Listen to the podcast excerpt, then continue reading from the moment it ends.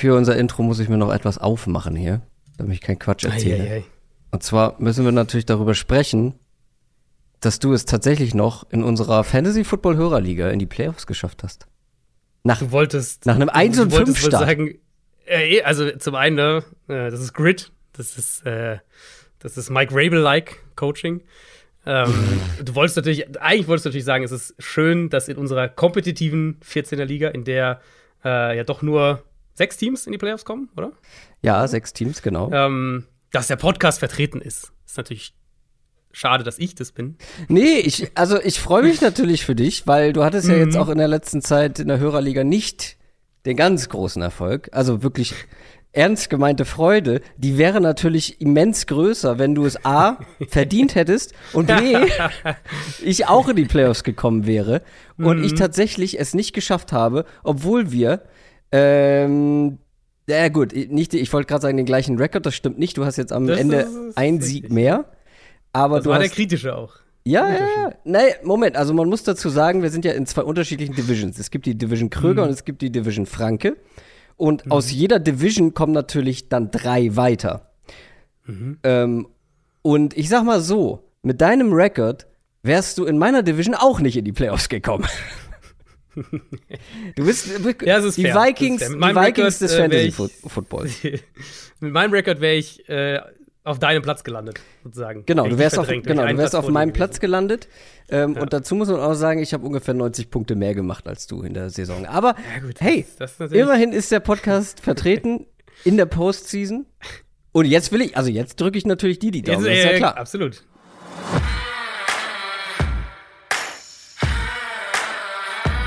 Down, Set, Talk. Der Football-Podcast mit Adrian Franke und Christoph Kröger.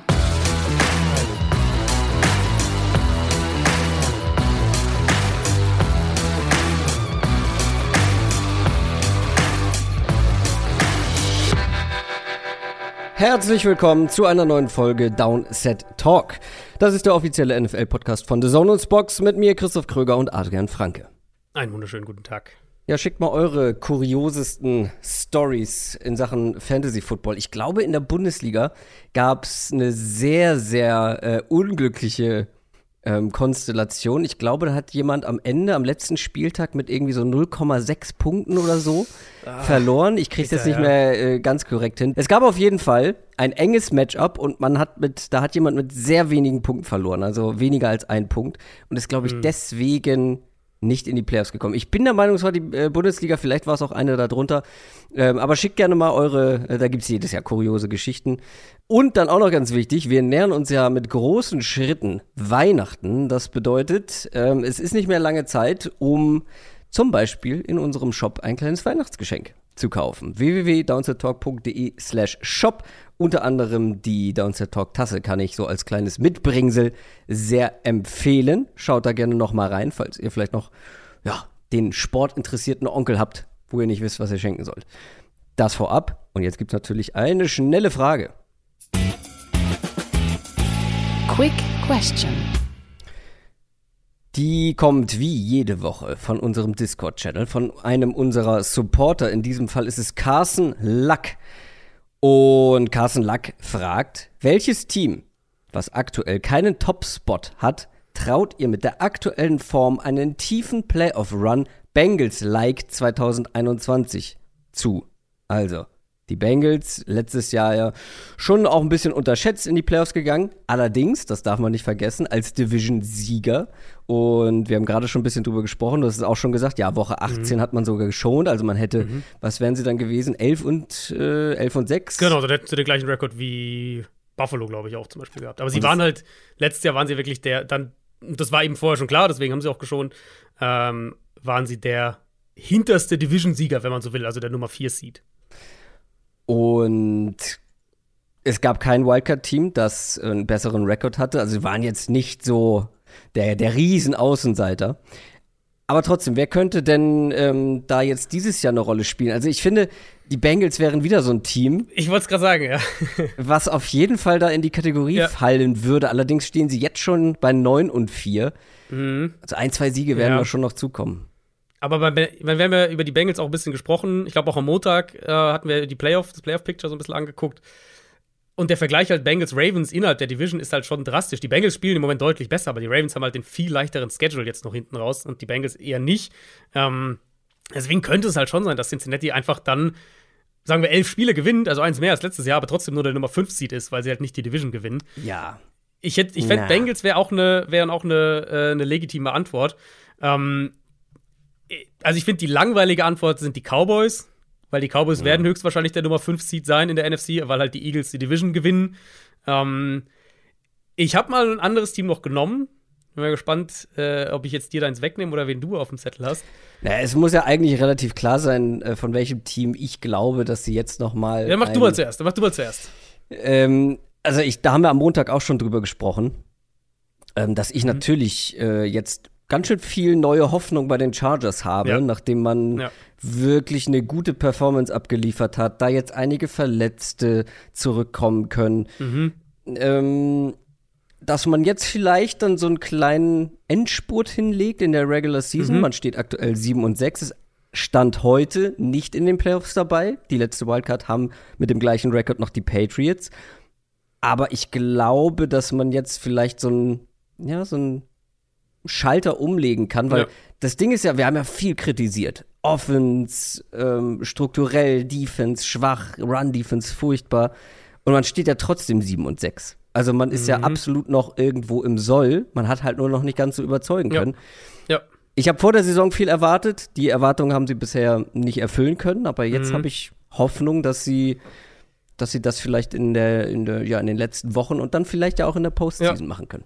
Ja, Chargers finde ich ist die ist die beste Antwort auf diese Frage. Ähm, weil, also zu allem, was du gesagt hast, und ich finde halt, der eine Punkt, den du relativ am Anfang gesagt hast, der unterstreicht eben, sie könnten halt echt viele Leute zurückbekommen. Also musst du dir überlegen, wenn die jetzt irgendwie.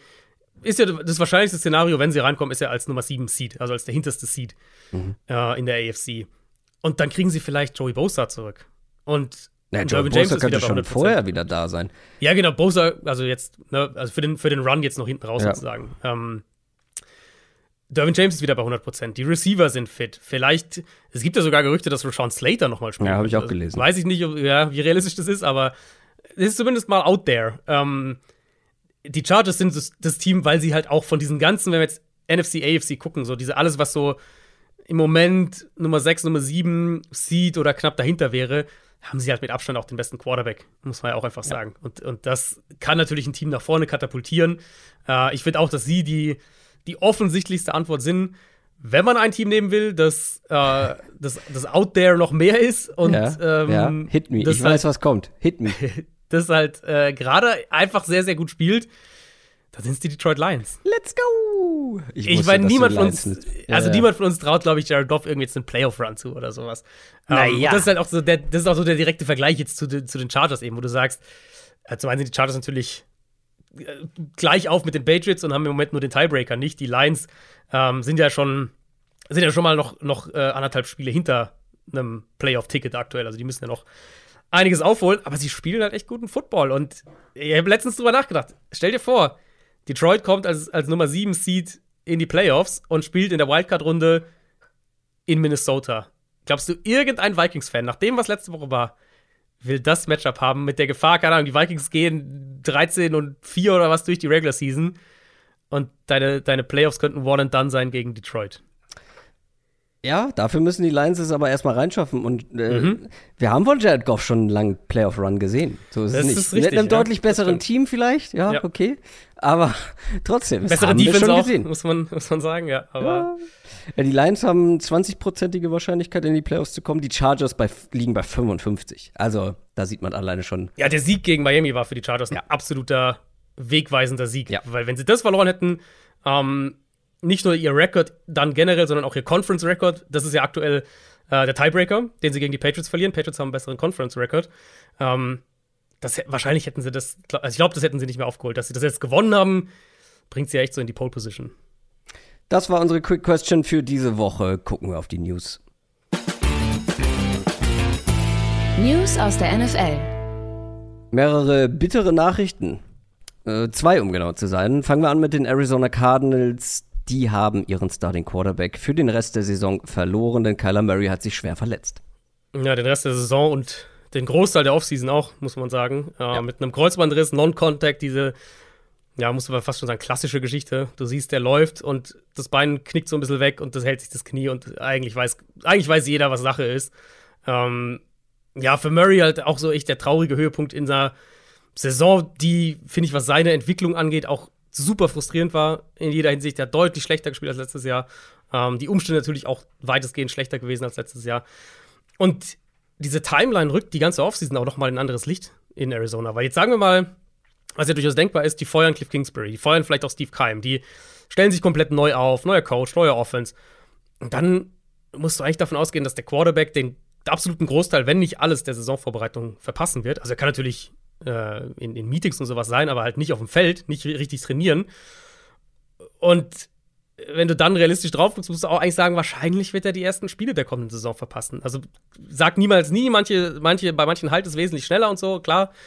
Aber realistische Timeline in meinen Augen ist, dass er die ersten, sagen wir mal, den September noch verpasst, so in etwa von der kommenden Saison. Und das kann natürlich auch die, die gesamte Offseason-Timeline für Arizona verschieben und verändern. Ähm, für diese Saison, ich glaube, spätestens jetzt würde ich als Cardinals-Fan sagen, dann wenigstens auch den Top 3, Top 5 Pick mitnehmen und irgendwie einen Boost für den Neustart bekommen. Aber das ist schon eine Saison, die selbst, wenn man jetzt sagt, man hat vielleicht mal ein bisschen skeptischer bei diesem Team, ähm, der, der Win, Win over Under, Win Total over Under war ja auch nicht so hoch bei Arizona. Das ist schon eine, eine absolut brutale Saison. Ich sehe es ein bisschen anders, glaube ich, weil ich das eher, ja, positiv kann man so eine Verletzung nie sehen von einem Franchise-Quarterback, klar. Aber ich glaube, es nimmt auch so ein bisschen Druck aus der Offseason für das neue Regime. Wenn. Ja, meinst das, du? Also, dass zumindest nicht gleich so viel Druck auf dem Kessel ist, weil jeder weiß, er kann die Vorbereitung nicht mitmachen. Äh, man startet nicht optimal in die neue Saison. Glaubst du, also ich habe bei den Cardinals ganz krasse Umbruchsgefühle. Ähm, man hat ein paar richtig gute junge Spieler. Aber ich glaube, hier braucht es noch mal irgendwie ein, ja. da muss noch mal ordentlich durchgefeudelt werden in dieser Offseason. Ja. Und ja. wenn du das machst, wenn du wirklich ja mehr oder weniger radikal daran gehst, ja, ob dann, dann muss das erste Jahr nicht direkt ein Contender-Jahr sein. Und ich glaube, das nimmt dann auch noch mal Druck vom Kessel, äh, wenn jeder weiß, ja, man hat den Quarterback nicht von Anfang an der Trainingcamps zur Verfügung. Die Frage ist halt, ob äh, jetzt diese Verletzungen im Zusammenhang mit all den anderen Verletzungen, die sie ja auch hatten, ob das halt nicht dazu führt, dass der Owner noch mal ein Jahr wartet mit diesem Umbruch. Das ist, glaube ich, so ein bisschen. Oh, die, nee, also wenn die, Sorge, wenn die, die noch mal mit Kingsbury äh, vor allem also für mich fängt mit, mit Steve Keim an. Das ja, muss ich ganz genau. klar sagen. Ich glaube auch, du, also ich glaube auch, dass es einen neuen Headcoach braucht. Ich glaube, dass Kingsbury kein schlechter Coach ist. Ich glaube, dass er ähm, viele, viele Qualitäten hat, auch was so die, die, die Kommunikation mit Spielern angeht, alles, was man eigentlich hört, wie er auch innerhalb so einer Organisation kommuniziert, scheint sehr, sehr positiv zu sein. Ähm, ich glaube halt, dass er aktuell in der Situation ist, in der er nicht mehr gewinnen kann, weil diese Qualitäten hat er zumindest aktuell noch nicht. Ähm, aber einen neuen Coach zu holen und Steve Keim als GM zu behalten, dann kannst du auch lassen. Dann kannst du auch Kingsbury da behalten, in meinen Augen. Ja, ja. Da gehe ich schon mit, wenn dann beide. Und das meine ich ja auch mit radikal. Und für mich muss es, äh, muss es dieser um, diese Art von Umbruch sein. Was es natürlich auch als Effekt mit sich bringt, ist, dass der Job an sich deutlich unattraktiver wird. Kurzfristig Oder? auf jeden Fall. Kurzfristig, ja. Also, ja. Genau, das ist aber also für, Frage, jemand, für jemanden, der, ja. der jetzt nicht groß, also der sich gerne in ein nahezu fertiges Nest setzt, ist schwierig, wenn ein neuer Headcoach gesucht wird, weil so geil kann es nicht gewesen sein. Aber der hm. zumindest, was den Roster angeht ähm, und die Quarterback-Situation angeht, der sich sofort hm. in ein, ein Contender-Nest setzen möchte, ist das, glaube ich, nicht die richtige Adresse, weil da gibt es noch ein paar mehr Baustellen. Abgesehen ja, von der nee, Verletzung das, genau, von das glaube ich auch. Das glaube ich, also genau, das muss man klar sagen. Dieser Kader ist halt auch weit davon weg, Contender-Kader zu sein. Ja. Und da würde ich halt fast sagen, also natürlich ist es total kacke, wenn Murray, und er wird die, die Offseason mehr oder weniger verpassen, er wird dann wahrscheinlich noch die ersten Saisonspiele verpassen. Ähm, natürlich ist es nicht ideal, aber ich glaube, kein Headcoach denkt dann so nach dem Motto, dann bin ich nach meinen ersten vier Spielen angezählt. Ähm, da würde ich was sagen, ist wahrscheinlich, wenn am Ende irgendwie der Nummer 3 Pick oder sowas raus, rausspringt jetzt, ne, weil sie nochmal, mhm. weil jetzt wahrscheinlich kein Spiel mehr gewinnen, ähm, ist das vielleicht sogar attraktiver dann in dem Fall, als irgendwie den Nummer 10 Pick zu haben, so in dem Vergleich. Trotzdem eine der Enttäuschungen der Saison, die Cardinals ja. ähm, ganz vorne mit dabei. Dann Saison aus für Von Miller. Da wurde ja hin und her spekuliert, aber jetzt mhm. ist klar, der wird nicht mehr spielen diese Saison. Genau, wir hatten ja drüber gesprochen, das sah zuerst übel aus. Jeder, ganz Twitter war, das war ja, äh, was ist sogar Thanksgiving, das Spiel? Meine, ja. Ähm, sein, ja. Also auf jeden Fall was, ich glaube, es war ein Standalone-Spiel, jeder hat es gesehen und alle waren so, ja, Kreuzbandriss, Kreuzbandriss. Dann gab es so eine leichte Entwarnung, erst auch nicht so schlimm. Äh, irgendwie könnte zu den Playoffs zurück sein. Und dann wurde jetzt irgendwie bei einer Folgeuntersuchung wurde dann doch festgestellt, dass es sich um einen Kreuzbandriss handelt. Ist natürlich auch hier mega bitter. Natürlich für ihn selbst in erster Linie. Ähm, aber auch wenn man halt überlegt, warum die Bills ihn geholt haben, ne? mit einem durchaus teuren Vertrag mhm. auch, weil sie ihn für all, vor allem für die Spieler haben wollten, die jetzt kommen. Also eben wirklich in erster Linie für die Playoffs, damit er halt als Pass-Rusher dieser Closer auf der defensiven Seite sein kann, der ihn halt dann diesen entscheidenden Sack, diesen entscheidenden Strip-Sack, wie auch immer, im spät im vierten Viertel in einem engen Spiel besorgt. Und jetzt müssen halt andere einen Schritt machen. Ähm, Gregory Rousseau wäre so der erste, den ich da nennen würde. Das ist auch tatsächlich der einzige Bildspieler neben Von Miller, äh, der über 30 Quarterback-Pressures hat in der Saison mhm. bisher. Von Miller, da der ganz klar, ganz klar vorne hat natürlich auch mehr gespielt als Rousseau. Das wäre vielleicht einer, der jetzt auch zumindest letzte Woche ein gutes Spiel hatte. Aber klar, äh, ist halt wirklich, ist mega bitter für ein Team, das sich ja eigentlich auch mit dieser Offseason so auf den, jetzt auf diesen Titelrun ja. ausgerichtet hat. Die Cowboys haben das auch gemacht. Und zwar mit einer Verpflichtung, die wir so vielleicht nicht erwartet haben. Denn sie haben einen Wide Receiver verpflichtet, der nicht unter Beckham Jr. heißt, sondern mhm. T.Y. Hilton. Ja, so ein bisschen aus dem Nichts. Ich weiß nicht, ob du da Gericht, Gerüchte irgendwo Null. gesehen hattest. Also ich hatte das auch gar nicht auf dem, auf dem Schirm. Äh, und auf einmal war so Cowboys verpflichtet. Ich hatte, auch den Spieler, ich hatte auch den Spieler nicht mehr auf dem Schirm. Ja, ich meine, ja, ich weiß nicht, wie viel er noch im Tank hat, ehrlicherweise. Also, also zuletzt bei den Colts nicht so viel. Ja, gut, da gab es auch andere Probleme und ja, er hat das stimmt, so, so, das gelegentliche Big Play kannst du doch wahrscheinlich noch von ihm kriegen. Ja, und er war auch ähm, aber sehr regelmäßig verletzt. Ja, genau. Ich meine, wenn du jetzt überlegst, was wird er sein für dieses Team? Eine Nummer drei. Ja. Also Nummer drei Wide Receiver und wahrscheinlich die Nummer vier, wenn nicht Nummer fünf Option, wenn wir Tight und, und Pollard noch im Passspiel dazu nehmen, die Nummer fünf Option im Passspiel irgendwie. Und in der Rolle wird er wahrscheinlich ein Upgrade für sie sein. Ja. Um, und darum geht es ja letztlich irgendwo auch. Gerade so Teams in den Playoffs. Und er bringt Erfahrung in dieses Receiving Core, genau. was ja jetzt auch nicht unbedingt da genau. ist. Das sind alles junge Spieler. Genau. Ähm, und du willst halt diesen, also diesen einen Spieler mehr noch zu haben, mhm. der dir individuelle Matchups gewinnen kann. So, wenn du in so eine Situation kommst, wo du irgendwie, keine Ahnung, du brauchst Dritter und Lang, du ja. brauchst einen Touchdown-Drive, so, da noch einen Spieler mehr zu haben, der so ein Matchup gewinnen kann. Und das kann er vielleicht auch für sie sein. Wahnsinnig viel würde ich mir nicht erhoffen. Ich finde das, was du gesagt hast, ist auch nochmal erwähnenswert mit, mit Odell Beckham. Ähm, die Cowboys waren ja sehr, sehr, äh, sehr kommunikativ, kann man sagen, nach ihrem Treffen mit Beckham. Die anderen Teams haben überhaupt nichts raus, rausgegeben. Äh, die Cowboys waren da sehr freigiebig mit Informationen, so, nach, so in die Richtung, dass er halt noch nicht fit ist und so und, und dass es da medizinische Bedenken gibt.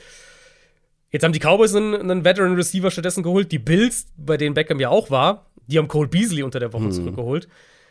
Und das geht für mich schon so in die Richtung, dass für OBJ, glaube ich, dieses Jahr einfach die Tür zu ist. Dass das mit dem Kreuzbandriss, der hat den ja im Super Bowl ähm, sich geholt, also es war wirklich dann Mitte Februar. Ähm, dass der dieses Jahr einfach kein, kein, dass der nicht mehr, dass er kein Thema mehr sein wird und dann eher, was vielleicht für ihn ja auch wirklich attraktiver ist, im kommenden Free Agency Markt dann da richtig zurück sein wird, wo es kaum, kaum Receiver-Qualität gibt. Gab ja auch diese Flugzeuggeschichte noch, aber die soll ja angeblich keine Rolle gespielt haben. Das, ja, ja, das war auch etwas merkwürdig. Er wurde irgendwie aus dem Flugzeug eskortiert, weil er sich da nicht benommen hat. Genau. Und äh, wir sprechen nachher nur kurz über die Falcons, worüber wir aber sprechen werden. Ähm, wahrscheinlich später auch nochmal, aber jetzt schon vorab. Die Falcons haben einen Quarterback-Wechsel vorgenommen und werden ab sofort mit Desmond Ritter als Starting Quarterback die Spieler angehen. Genau, wir hatten ja ihre Bye-Week jetzt. Ähm, wir hatten ja so ein bisschen drauf gewartet, dass es irgendwann kommt, einfach weil das Passspiel Mariota schon sehr, sehr limitiert war. Und die Falcons sich als Team, ich meine, sie sind ja immer noch theoretisch, sind ja immer noch im Playoff-Rennen in dieser Division. Aber sie haben sich als Team, glaube ich, auch keinen Gefallen damit getan, jetzt Mariota drin zu lassen. So, wir sind noch im Playoff-Rennen, wir sind noch im Playoff-Rennen, jetzt wollen wir nicht den Rookie hier reinbringen. Weil die Priorisierung einfach, wo Atlanta steht, was ihr, ihr realistisches Potenzial ist in dieser Saison.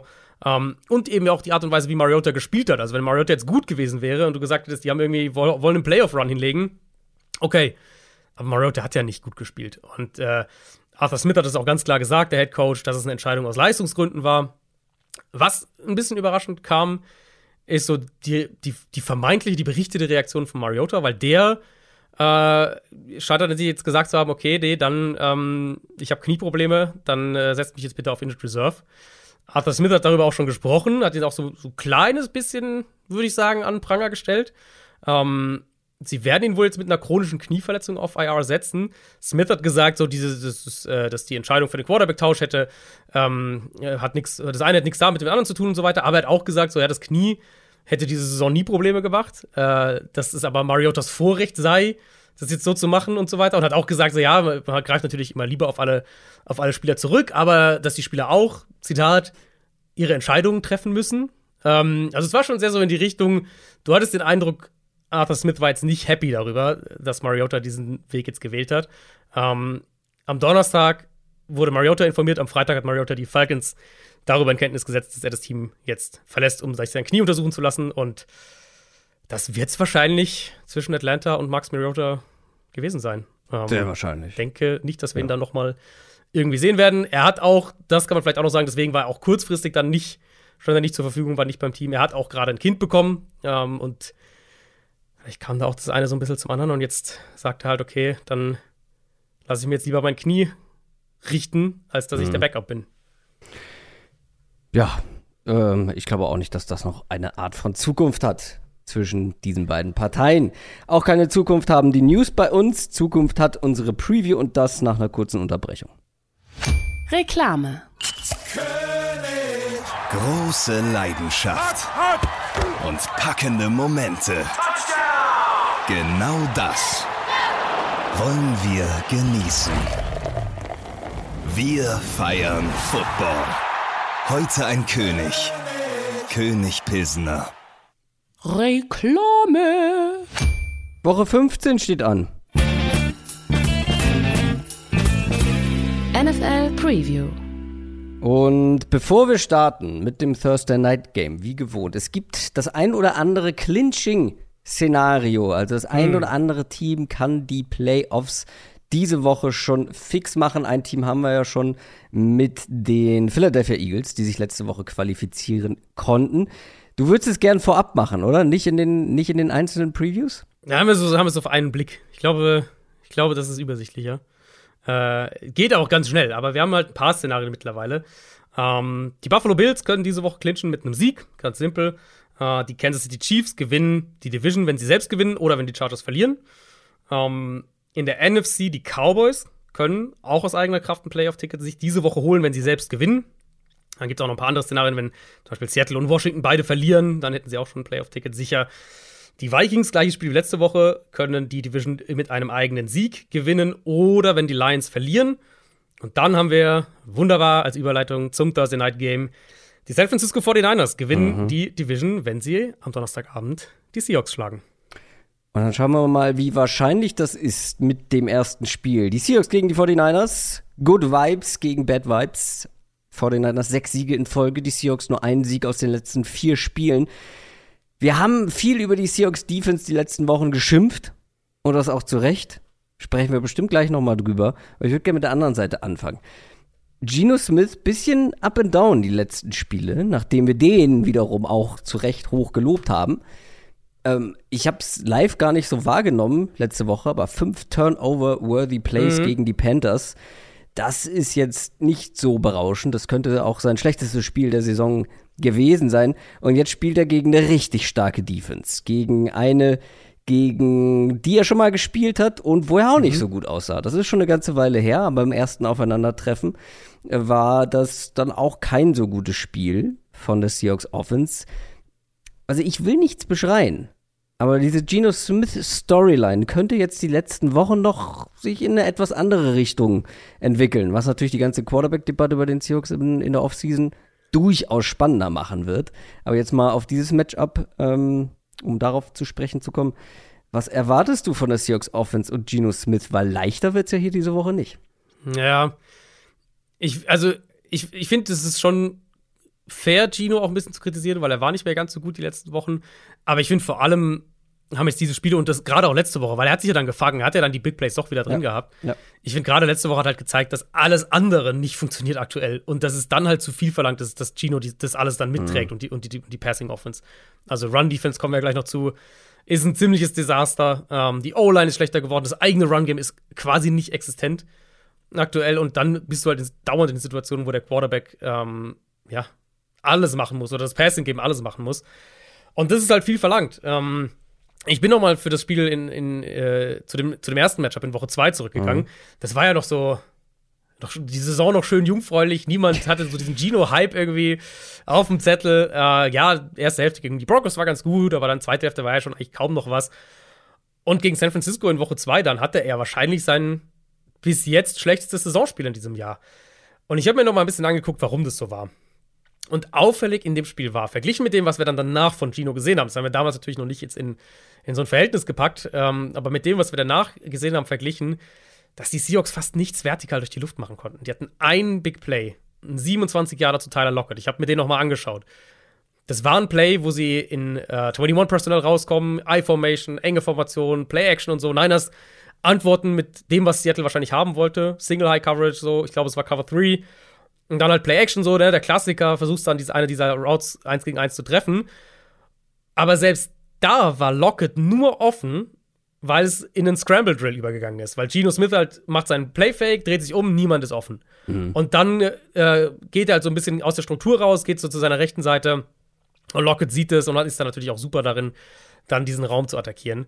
Ähm, und das war das eine Big Play. Und das kannst du eigentlich kaum zählen, weil es war halt ein, ein Out-of-Structure-Play. Es war nichts, was sie irgendwie schematisch kreiert hätten. Schematisch haben sie eigentlich nichts, kein Big Play in diesem Spiel hinbekommen. Und ja, also dieses gesamte Spiel war super viel Kurzpassspiel. Geno Smith dieses Jahr hat eine durchschnittliche Tagetiefe von ungefähr 8 Yards.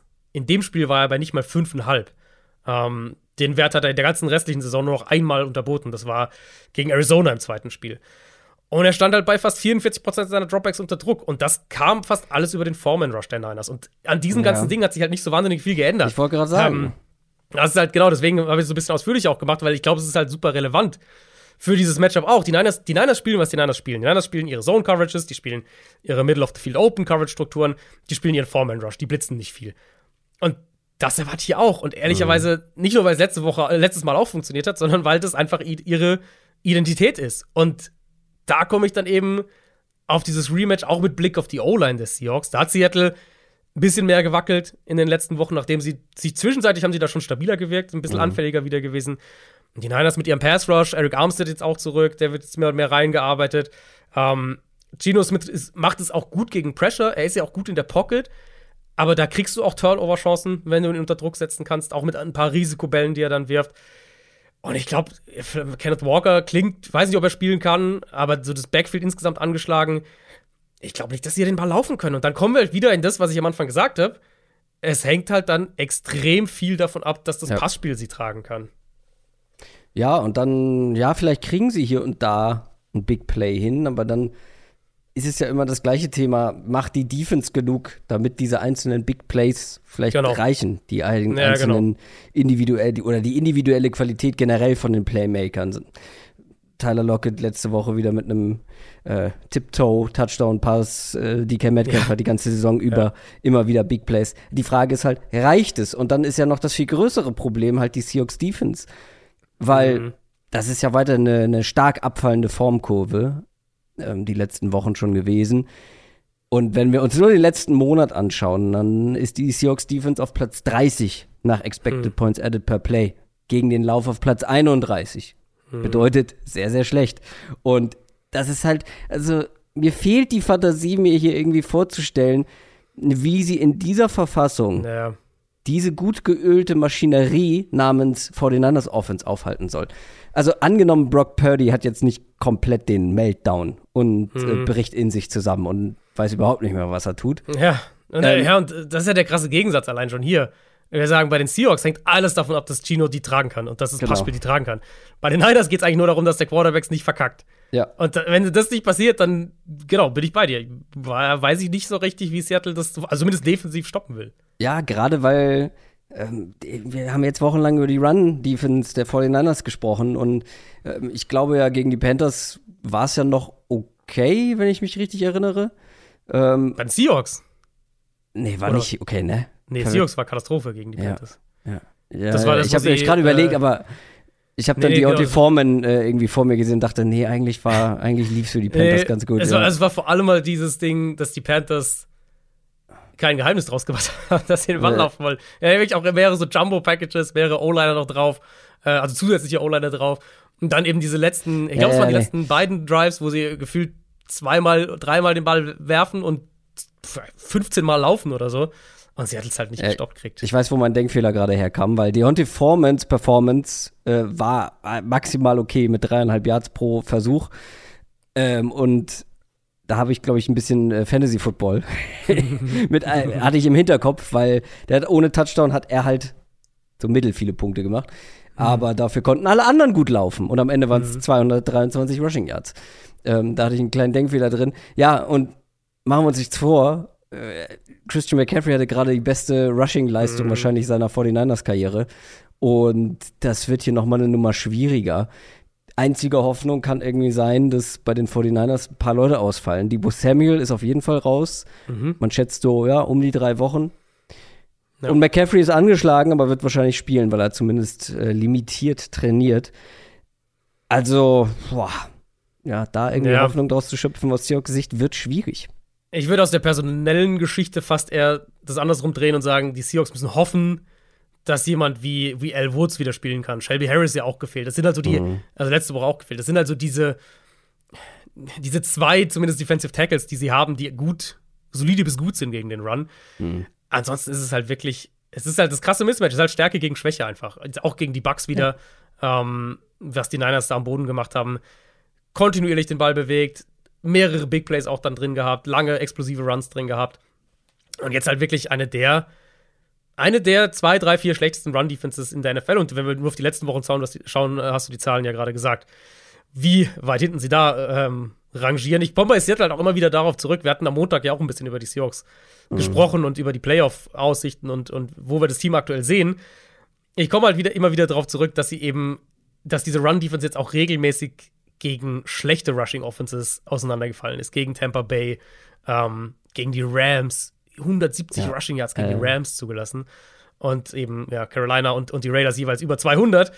Das ist schon sehr, sehr alarmierend. Auch, auch weil sie eben vers sie versuchen ja verschiedene Sachen zu machen, auch schematisch. Aber sie kriegen halt überhaupt keinen Zugriff darauf. Und ich bin dann nochmal zu dem Rams-Spiel zurückgegangen, weil es natürlich da auch eine, einige Ähnlichkeiten mit dem Run-Game der Niners gibt, schematisch gesprochen. Was ich da auffällig fand, war, dass Seattle zwar versucht hat, auch seine Barefronts zu spielen, also das, was sie letztes Jahr auch teilweise ganz gut gemacht haben, also Interior Line zustellen, versuchen so die Zone Runs zu limitieren. Aber die Rams haben immer wieder Cutback Lanes gefunden für die Running Backs, wo er dann so, in, so ein bisschen entgegen seiner ersten Laufrichtung zurückcutten kann. Mhm. Das war echt auffällig. Viel auch mit Jet Motion gearbeitet, was die Niners ja auch machen. Sie hatten auch mehrere Jet Sweep Runs, Tutu Atwell vor allem. Und das dann halt oft für 7, 8, 9, 10 Yards. Und je länger ich mir das Spiel angeschaut habe, desto mehr habe ich mir gedacht, okay, wenn die Rams da so gut auch die Line of Scrimmage bewegen konnten, habe ich nicht viel Hoffnung, dass Seattle das gegen die Niners, die ja durchaus viele ähnliche Konzepte, aber halt viel besser spielen, weil sie im Moment viel, viel höhere individuelle Qualität haben, dass sie das da gestoppt kriegen. Und dann ist es halt wirklich dieses, kriegst du irgendwie jetzt doch, wir haben es ja gesagt, vielleicht, also irgendwann kommt das Meltdown-Spiel mal von Brock Purdy, aber wenn du das hier nicht kriegst, dann sehe ich es nicht ehrlich gesagt. Und selbst wenn, das muss dann schon. Das muss dann schon richtig ja, muss irgendwie ein Pick Six oder, oder ein Fumble, der zum Touchdown zurückgetragen wird, irgendwie solche Geschichten. Und das kann durchaus passieren. Ich habe ja schon im Montag gesagt, ich bin noch vorsichtig, ich bin noch abwartend, äh, mhm. was Brock Purdy angeht. Aber das muss schon richtig katastrophal schief laufen. Also wir haben wenig Hoffnung. Dafür sehen es die Buchmacher dann doch noch relativ offen. Wahrscheinlich, weil es halt eben auch in Anführungszeichen nur Brock Purdy ist. Die 49ers ja, sind nämlich Night, nur mit drei genau. Punkten favorisiert. Das ist der Night in Seattle. Stimmt, auswärts, genau, ja. Ja. Ich habe aber trotzdem, wie gesagt, relativ wenig Hoffnung. Vielleicht sehen wir eine Geno Smith Masterclass mal wieder. Vielleicht sehen mhm. wir eben den Brock Purdy Meltdown. Ich erwarte weder das eine noch das andere so in der extremen Form, dass es zu einem anderen Ergebnis führen kann, als das, welches ich erwarte. Ja, es wäre halt schon sehr, sehr kurios, wenn Seattle jetzt hier in dem Spiel den Run gestoppt kriegen würde. Ja, eben. Also über 200 Rushing Yards wären alles andere als eine Überraschung für die 49ers. Dann gehen wir zum Samstag. Richtig gehört. Wir haben diese Woche drei Samstagsspiele. Beziehungsweise die nächsten Wochen, ne? Der Playoff-Endspurt oder der Saison-Endspurt. Äh, es gibt, genau, es gibt jetzt äh, mehrere Samstagsspiele. Ähm, ja. Also wir sind die Woche drauf, ist ja Weihnachten. Da Stimmt. gönnen uns unsere amerikanischen Freunde ja das Vergnügen, dass am 24. der Großteil des Spieltags stattfindet, weil äh, dort ja der 25. eher gefeiert wird. Ähm, das heißt, Stimmt. der 24. Ja. abends wird dann ein relativ voller Spieltag sein. Und äh, dann gibt genau, dann auch mit den TV-Deals halt. Ähm, gibt's, deswegen gibt es, glaube ich, auch noch mehr Samstagsspiele. Nicht jede Woche, aber es gibt noch einige. Diese Woche haben wir gleich drei davon. Das erste Samstag 19 Uhr deutscher Zeit. Und zwar die Minnesota Vikings gegen die Indianapolis Colts. Die Colts kommen aus ihrer Bye Week. Die Vikings haben eine bitte, bittere Niederlage einstecken müssen gegen die Lions. Die Vikings, du hast es vorhin schon gesagt, können die Division klar machen mit einem Sieg. Sogar, es könnte sogar eine Niederlage reichen, ne, wenn XY passiert. Aber ein Sieg, dann hätten sie es geschafft, dann wären sie in den mhm. Playoffs. Aber es ist halt wirklich ein Auf und Ab mit den Vikings. Und das geht weiter. Da müssen wir uns, glaube ich, mit anfreunden, dass die Vikings jeden schlagen können und aber auch gegen jeden verlieren können. Und dann irgendwie ja. unterm Strich so ein leicht überdurchschnittliches Team vielleicht sind. Mhm. Ähm, das Thema, welches ich mir als erstes, weil ich da irgendwie die letzten Wochen schon immer wieder darüber nachgedacht habe. Und vielleicht ist es eine, vielleicht ist es eine unpopular Opinion. Ähm, und du kannst ja auch überlegen, wie du das dann auf die Preview überträgst. Mhm vielleicht ist es auch eher eine, ich formuliere es als Frage. Haben die Vikings ein Receiver-Problem? Weil, also Justin Jefferson ist ja schön und gut. Einer der besten, wenn nicht vielleicht der beste der Liga. Bliblablub. Mhm. Aber du brauchst mehr als einen. Und ich, ich würde behaupten, dass die Vikings aktuell keine gute, keine ausreichend gute Nummer zwei mhm. haben, gemessen daran, dass man eigentlich einen ähm, ja, ein Playoff-Team sein wird. Adam Thielen ist weit weg von dem mhm. Adam Thielen der vergangenen Jahre. Vielleicht statistisch, was Total Stats angeht, nicht unbedingt, aber da kommt halt viel über Volume. Er kriegt immer noch viele Targets, fängt viele Bälle für viele Yards. Sie werfen halt den Ball auch einfach super viel. Das kommt auch noch dazu, deutlich mehr als die letzten Jahre. Aber wenn du dir dann sowas anguckst wie Yards per Route Run, ähm, Gerade im Vergleich zu anderen Receivern. Ich habe mal geguckt, alle relevanten äh, Receiver mit einer relevanten Menge an Targets, da ist mhm. Adam Thielen Platz 76. Da sind wir so im Bereich ja. von einem Greg Dodge, von einem Kendrick Bourne, ja. KJ Osborne. Ist, ich glaube, in der Statistik sogar besser und KJ Osborne ist nice to have. Der, ja, fängt halt aber, mehr tiefe Bälle, das, genau, ist wahrscheinlich besser, ja. Aber der ist halt auch keine Nummer zwei, die ich jetzt unbedingt mhm. bei einem ja, sagen wir mal, ähm, Postseason-Team haben möchten. Also ein Jefferson alleine reicht nicht. Und ja, wie gesagt, was du jetzt aus, dafür oder aus dem Take für das Matchup machst, ja. äh, überlasse ich dir. Aber also, ich bin, ich glaube einfach, die, die haben da ein Problem. Also ich, man muss jetzt ehrlich sagen, wir sprechen unsere Notizen nicht ab. Ähm, aber genau das steht in meinen Notizen auch drin. Ich habe mir notiert, ähm, generell, ich finde generell, die Vikings sind immer noch so ein bisschen auf, oder habe ich den Eindruck, immer noch so ein bisschen auf der Suche nach ihrer offensiven Identität. Und ich glaube auch, dass sie diese Identität gerne mehr im Run-Game finden würden. Aber es klappt überhaupt nicht. Auch wenn sie ne, verschiedene Sachen probieren, 11 Personal, 12 Personal, obwohl die Line ja eigentlich gar nicht so schlecht spielt. Aber das klappt irgendwie nicht. Und ich habe mir genau das aufgeschrieben. Nicht nur für dieses Matchup, sondern generell, wenn die so vom Passspiel abhängig sind und bleiben, mhm. dann müssen Thielen, TJ Hawkinson, die müssen besser spielen und konstanter spielen, damit sie halt ja. nicht so krass von Jefferson abhängig sind. Ähm, ey, das ist wirklich witzig, weil es steht eins zu eins so in meinen Notizen drin. Auch Cousins wieder. Ich meine, oder auch nimm das Lions-Spiel. Cousins war sehr, sehr gut gegen Detroit. Jefferson natürlich ein unfassbares Spiel gemacht. Und trotzdem reicht es halt nicht am Ende, weil sie den Ball nicht laufen können. Und das Passspiel eben, was wir die ganze Saison über schon sagen, eben nur von, oder also nur ist natürlich mehr spitz formuliert, aber maßgeblich von Jefferson abhängt und der Rest nicht genug mitzieht. Das würde ich genauso auch unterschreiben. Ähm, Ganz kurz noch, weil ich eben, ich war der Meinung, ich habe mir die Notiz gemacht und habe ich auch. Ich wollte nämlich auch noch mal gucken, ob Adam Thielen ähm, in Sachen Yards per Route Run, weil ich finde es immer eine ganz gute Statistik, weil ähm, wenn du dir ja. da so die, die Rankings anguckst, wer war gut in Yards per Route Run und dann die rausfilterst, die ist, sehr wenig genau. Targets bekommen haben, meistens kriegst du schon, ja, ja, ist ein ganz guter Indikator dafür, welcher Receiver eine gute Saison mhm. gespielt hat. Besser als Total Yards und so weiter oder die Menge an Receptions.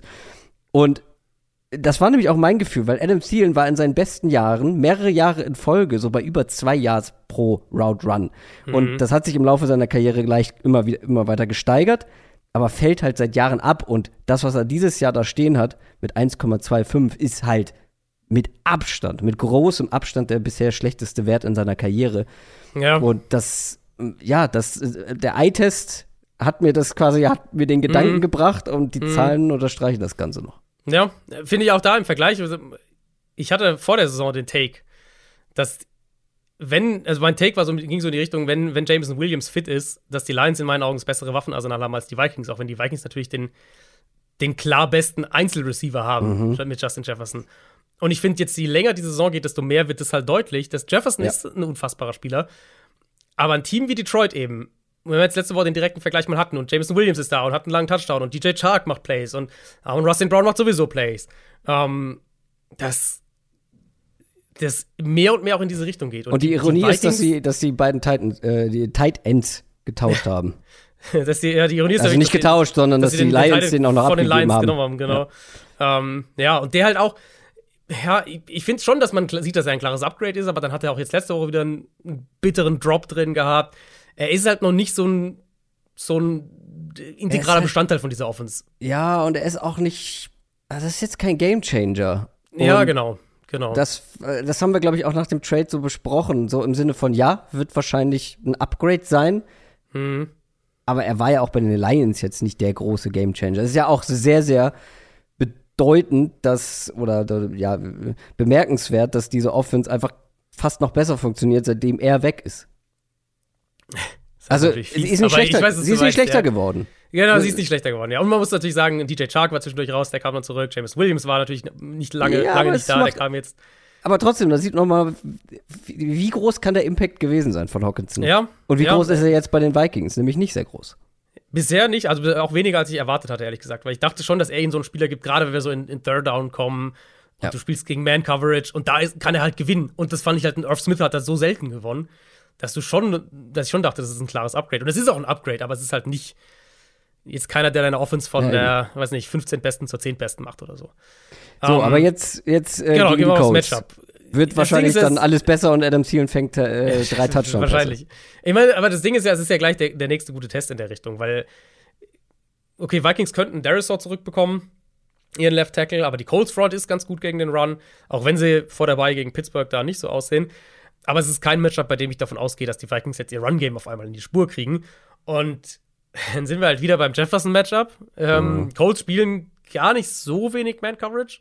Spielen auch immer noch relativ viel Single-High-Coverage, was jetzt nicht überraschend ist mit, äh, angesichts ihres Defensive Coordinators.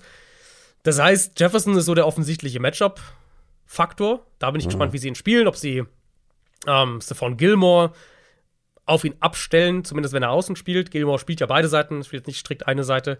Das könnte also eine Alternative oder eine, Option für die Vikings sein, Jefferson noch mehr in den Slot zu ziehen. Zumal Kenny Moore, der Slot-Corner der Coles, ja auch mit einem Knöchelproblem hat. Weiß nicht, ob der diese Woche spielen kann. Und dann ist halt die Frage, was wir jetzt gerade diskutiert haben. Deswegen hatte ich es mir auch genauso mhm. aufgeschrieben. Kann dann einer der anderen Plays machen? Kann ein Adam Thielen halt vielleicht zwei Red Zone Touchdowns fangen? Oder kann äh, TJ Hawkinson ein paar kritische Plays machen? Darauf wird es hier, glaube ich, ankommen, weil ich glaube, das Grundschema, Vikings können den Ball nicht so gut laufen, die Defense wird sich in ihren Matchups auf Jefferson fokussieren. Das ist hier wieder gegeben. Auf der anderen Seite, die Colts Offense, generell bei den Colts, dieser kleine Hype, den man nach dem Trainerwechsel hatte, der ist schon wieder vorbei. Gegen die Cowboys hat man ja eigentlich ganz gut mitgehalten, aber dann eigentlich am Ende ja, ist es auseinandergebrochen. Drei Viertel lang, ja. Und fünf Turnover unterm Strich sind dann auch ein bisschen viel, um ein Spiel zu gewinnen gegen eine gute Mannschaft. Die Aufgabe wird hier aber etwas leichter für die Offense, ähm, jetzt im Vergleich zu vor der Bye Week. Auf wen glaubst du, kommt es an und wie gut können die Colts den Ball bewegen? Ähm, also, auf wen kommt es an? Ich meine, es kommt da wahrscheinlich hier aufs Run-Game an. Ähm, ich, ich vertraue der Colts Offense jetzt nicht plötzlich, auch wenn sie besser gespielt haben die letzten Wochen, aber der Vikings Defense vertraue ich mindestens genauso wenig. Und die Colts. Oh die Colts haben offensiv zumindest, würde ich sagen, einen positiven Trend. Die Vikings nicht, defensiv gesprochen. Die Die Vikings lassen mehr Yards pro Pass in Off-Coverage zu als jedes andere Team in der NFL. Über neun Yards pro Pass, wenn die in Off-Coverage sind. Und trotzdem spielen sie viel darin. Sie sind, finde ich, schematisch relativ eindimensional in dem, was sie machen. Sie spielen fünfthöchste Quote an Zone Coverage. Ich glaube, da sollte es für Indianapolis Möglichkeiten geben, mit den Big Body Receivern, die sie haben, die eh gut darin sind, so am Catchpoint zu gewinnen, Contested Catches, solche Sachen. Ich glaube, da sollte es Möglichkeiten geben, wenn die Vikings wieder in ihren zurückgezogeneren Coverages sind. Und Minnesota verliert die Line of Scrimmage zu häufig mittlerweile. Mhm. Vikings spielen die zweitmeisten leichten Boxes in der NFL, über 70 Prozent. Die Colts, ich habe mal geschaut, seit Woche 10, wenn sie gegen eine leichte Box laufen, Top 10 in Total EPA, Top 10 in EPA pro Run, Top 10 in Yards pro Run und Top 10 in Yards nach Kontakt pro Run. Also da siehst du schon einen Trend und ja, ich glaube, also Vikings sollten vielleicht einen Harrison Smith zurückbekommen. Der hat ihnen letzte Woche auch merklich gefehlt. Aber ich denke, dass die Colts, wenn die Vikings das so spielen, wie sie defensiv jetzt schon das ganze Jahr auftreten, dass die Colts den Ball am Boden bewegen können. Und dann kommt es darauf an, wer am Ende den Ball besser bewegen kann, konstanter ja, ich mein, bewegen kann das Over-Under verrät uns ja schon einiges hier. Du hast ein Over-Under von 48,5. Mhm. Und die Colts Defense ist jetzt keine, jetzt nicht, ist keine Vollkatastrophe. Nee. Ein 48,5er Over-Under legt uns, also legt uns auf jeden Fall nahe, dass Vegas denkt, dass die, dass die Colts hier auch 20, 24 Punkte machen können. Ähm, und so sehe ich es halt auch. Und dann kannst, dann, dann reden wir wahrscheinlich wieder davon, dass wir, dass wir das typische enge Vikings-Spiel bekommen. Ja, gut möglich. Ähm, die Buchmacher von dir gerade angesprochen sehen die Vikings vorne mit vier Punkten. Also ich erwarte jetzt kein dominantes Bounceback von den Vikings, aber schon eine, nennen wir es Formkorrektur. Also ja, sie haben immer wieder ein paar Patzer dabei, aber die Lions waren, sind halt wirklich ein formstarkes Team gerade. Das kann man mhm. von den Colts nicht so sagen. Also wenn sie das nicht gewinnen, dann müssen wir Montag, glaube ich, uns noch mal zusammensetzen. Machen wir eh. Was macht's äh, für deine Prognose, dass es, äh, dass es ja ein Standalone-Spiel ist? Uh. Wie war das? Was für ein Sound. Ich, ich, ich verwechsel das immer. Ähm, mag Kirk Cousins das gerne oder nicht gerne? Weil ich verwechsel das gerne mal mit Ryan Überhaupt Tannehill. Nee, gar nicht, ne? Und Ryan Tannehill nee. oder die Titans gewinnen immer in Titans, in, in Titans gut, Cousins ja. schlecht, ja. Also, äh. ja, nee, nicht gut, aber nee, also wenn sie das verlieren, wirklich dann dann wird es richtig. Dann, das würde mich dann doch noch mal mhm. enttäuschen. Ich glaube, also ja, die ja. Vikings sollten das eigentlich gewinnen. Aber das habe ich letzte Woche auch gesagt, glaube ich. Ich glaube, ich habe auf Detroit getippt. Mhm. Angeber. Und jetzt, diese Woche? Ja, schon Minnesota. Aber diese Defense macht mir echt Bauchschmerzen. Eine, eine Defense zu haben, die immer wackeliger wird, immer anfälliger wird und gleichzeitig eine Offense, die halt sehr up and down sein kann, ist halt eigentlich es ist halt echt eine riskante Formel, um Woche für Woche Spiele zu gewinnen. Das ist richtig. Schauen wir mal, wie es ausgeht. Wir machen weiter mit der Partie am Samstag um 22.30 Uhr. Die Cleveland Browns gegen die Baltimore Ravens. Die Ravens haben die Steelers geschlagen, die Browns gegen die Bengals verloren. Ah, dieser Ravens-Schedule, der ist schon dankbar in den letzten Wochen, mhm. beziehungsweise auch in Zukunft. Was weniger dankbar ist, ist das Verletzungspech, das die Ravens auch dieses Jahr mal wieder haben. Denn auch Tyler Huntley, der Backup-Quarterback, hat sich verletzt im letzten Spiel, trainiert aber schon wieder zumindest ein bisschen mit. Lamar Jackson noch nicht. Ähm, der Gegner kommt aber hier sehr gelegen, weil, ähm, fragen wir gerne mal, äh, wenn es gegen die Browns geht, wie sehr kommt es auf den Quarterback an, gegen den die Browns spielen? Weil diese Browns Run Defense, ich meine, im ersten Spiel haben sie es gar nicht so schlecht gemacht gegen die Ravens. Gar nicht so schlecht, wie vielleicht erwartet oder vielleicht in Spielen danach. Aber jetzt haben die Ravens einen Jacket Dobbins zurück, der letzte Woche einfach mal 8 Yards pro Versuch bei 15 Versuchen hingezimmert hat. Ein, äh, ein Gus Edwards mit 5,1. Ja, wie wichtig ist es, wer da bei den Ravens Quarterback spielt? Ja, ich würde sagen, schon immer noch wichtig, weil wir reden sonst, wenn, wenn Huntley nicht spielen kann, er ist noch im Concussion-Protokoll, er hat am Dienstag schon wieder mit, mit dem Team, gea Team gearbeitet, im, natürlich in dem Rahmen des Protokolls, wo ja, dann das schrittweise waren es, glaube ich. Also. Genau, schrittweise auch erhöht wird so. Ähm, also es gibt eine Chance, dass er spielen kann. Sonst reden wir halt wirklich von einem undrafted Rookie, Anthony Brown, der da spielen würde. Ähm, aber ja, letztlich die Also Brock Purdy war auch nur ein Pick davon entfernt, undrafted zu sein. Das ist fair, ja. Ähm, ja, die, also die Kernfrage natürlich, können die Ravens wieder ihr Run-Game aufziehen wie gegen Pittsburgh? Und da sind sie den Ball super gelaufen, fast sechs Yards pro Run, über 200 Yards. Und das war für mich ja so das Thema der ersten Saisonhälfte. Wenn Baltimore's Base Run Game, also außerhalb von den Quarterback Runs, funktioniert hat, dann hat das der Offense den Floor gegeben, den sie dringend gebraucht haben, weil dieser Floor vom Passspiel eben nicht kommt.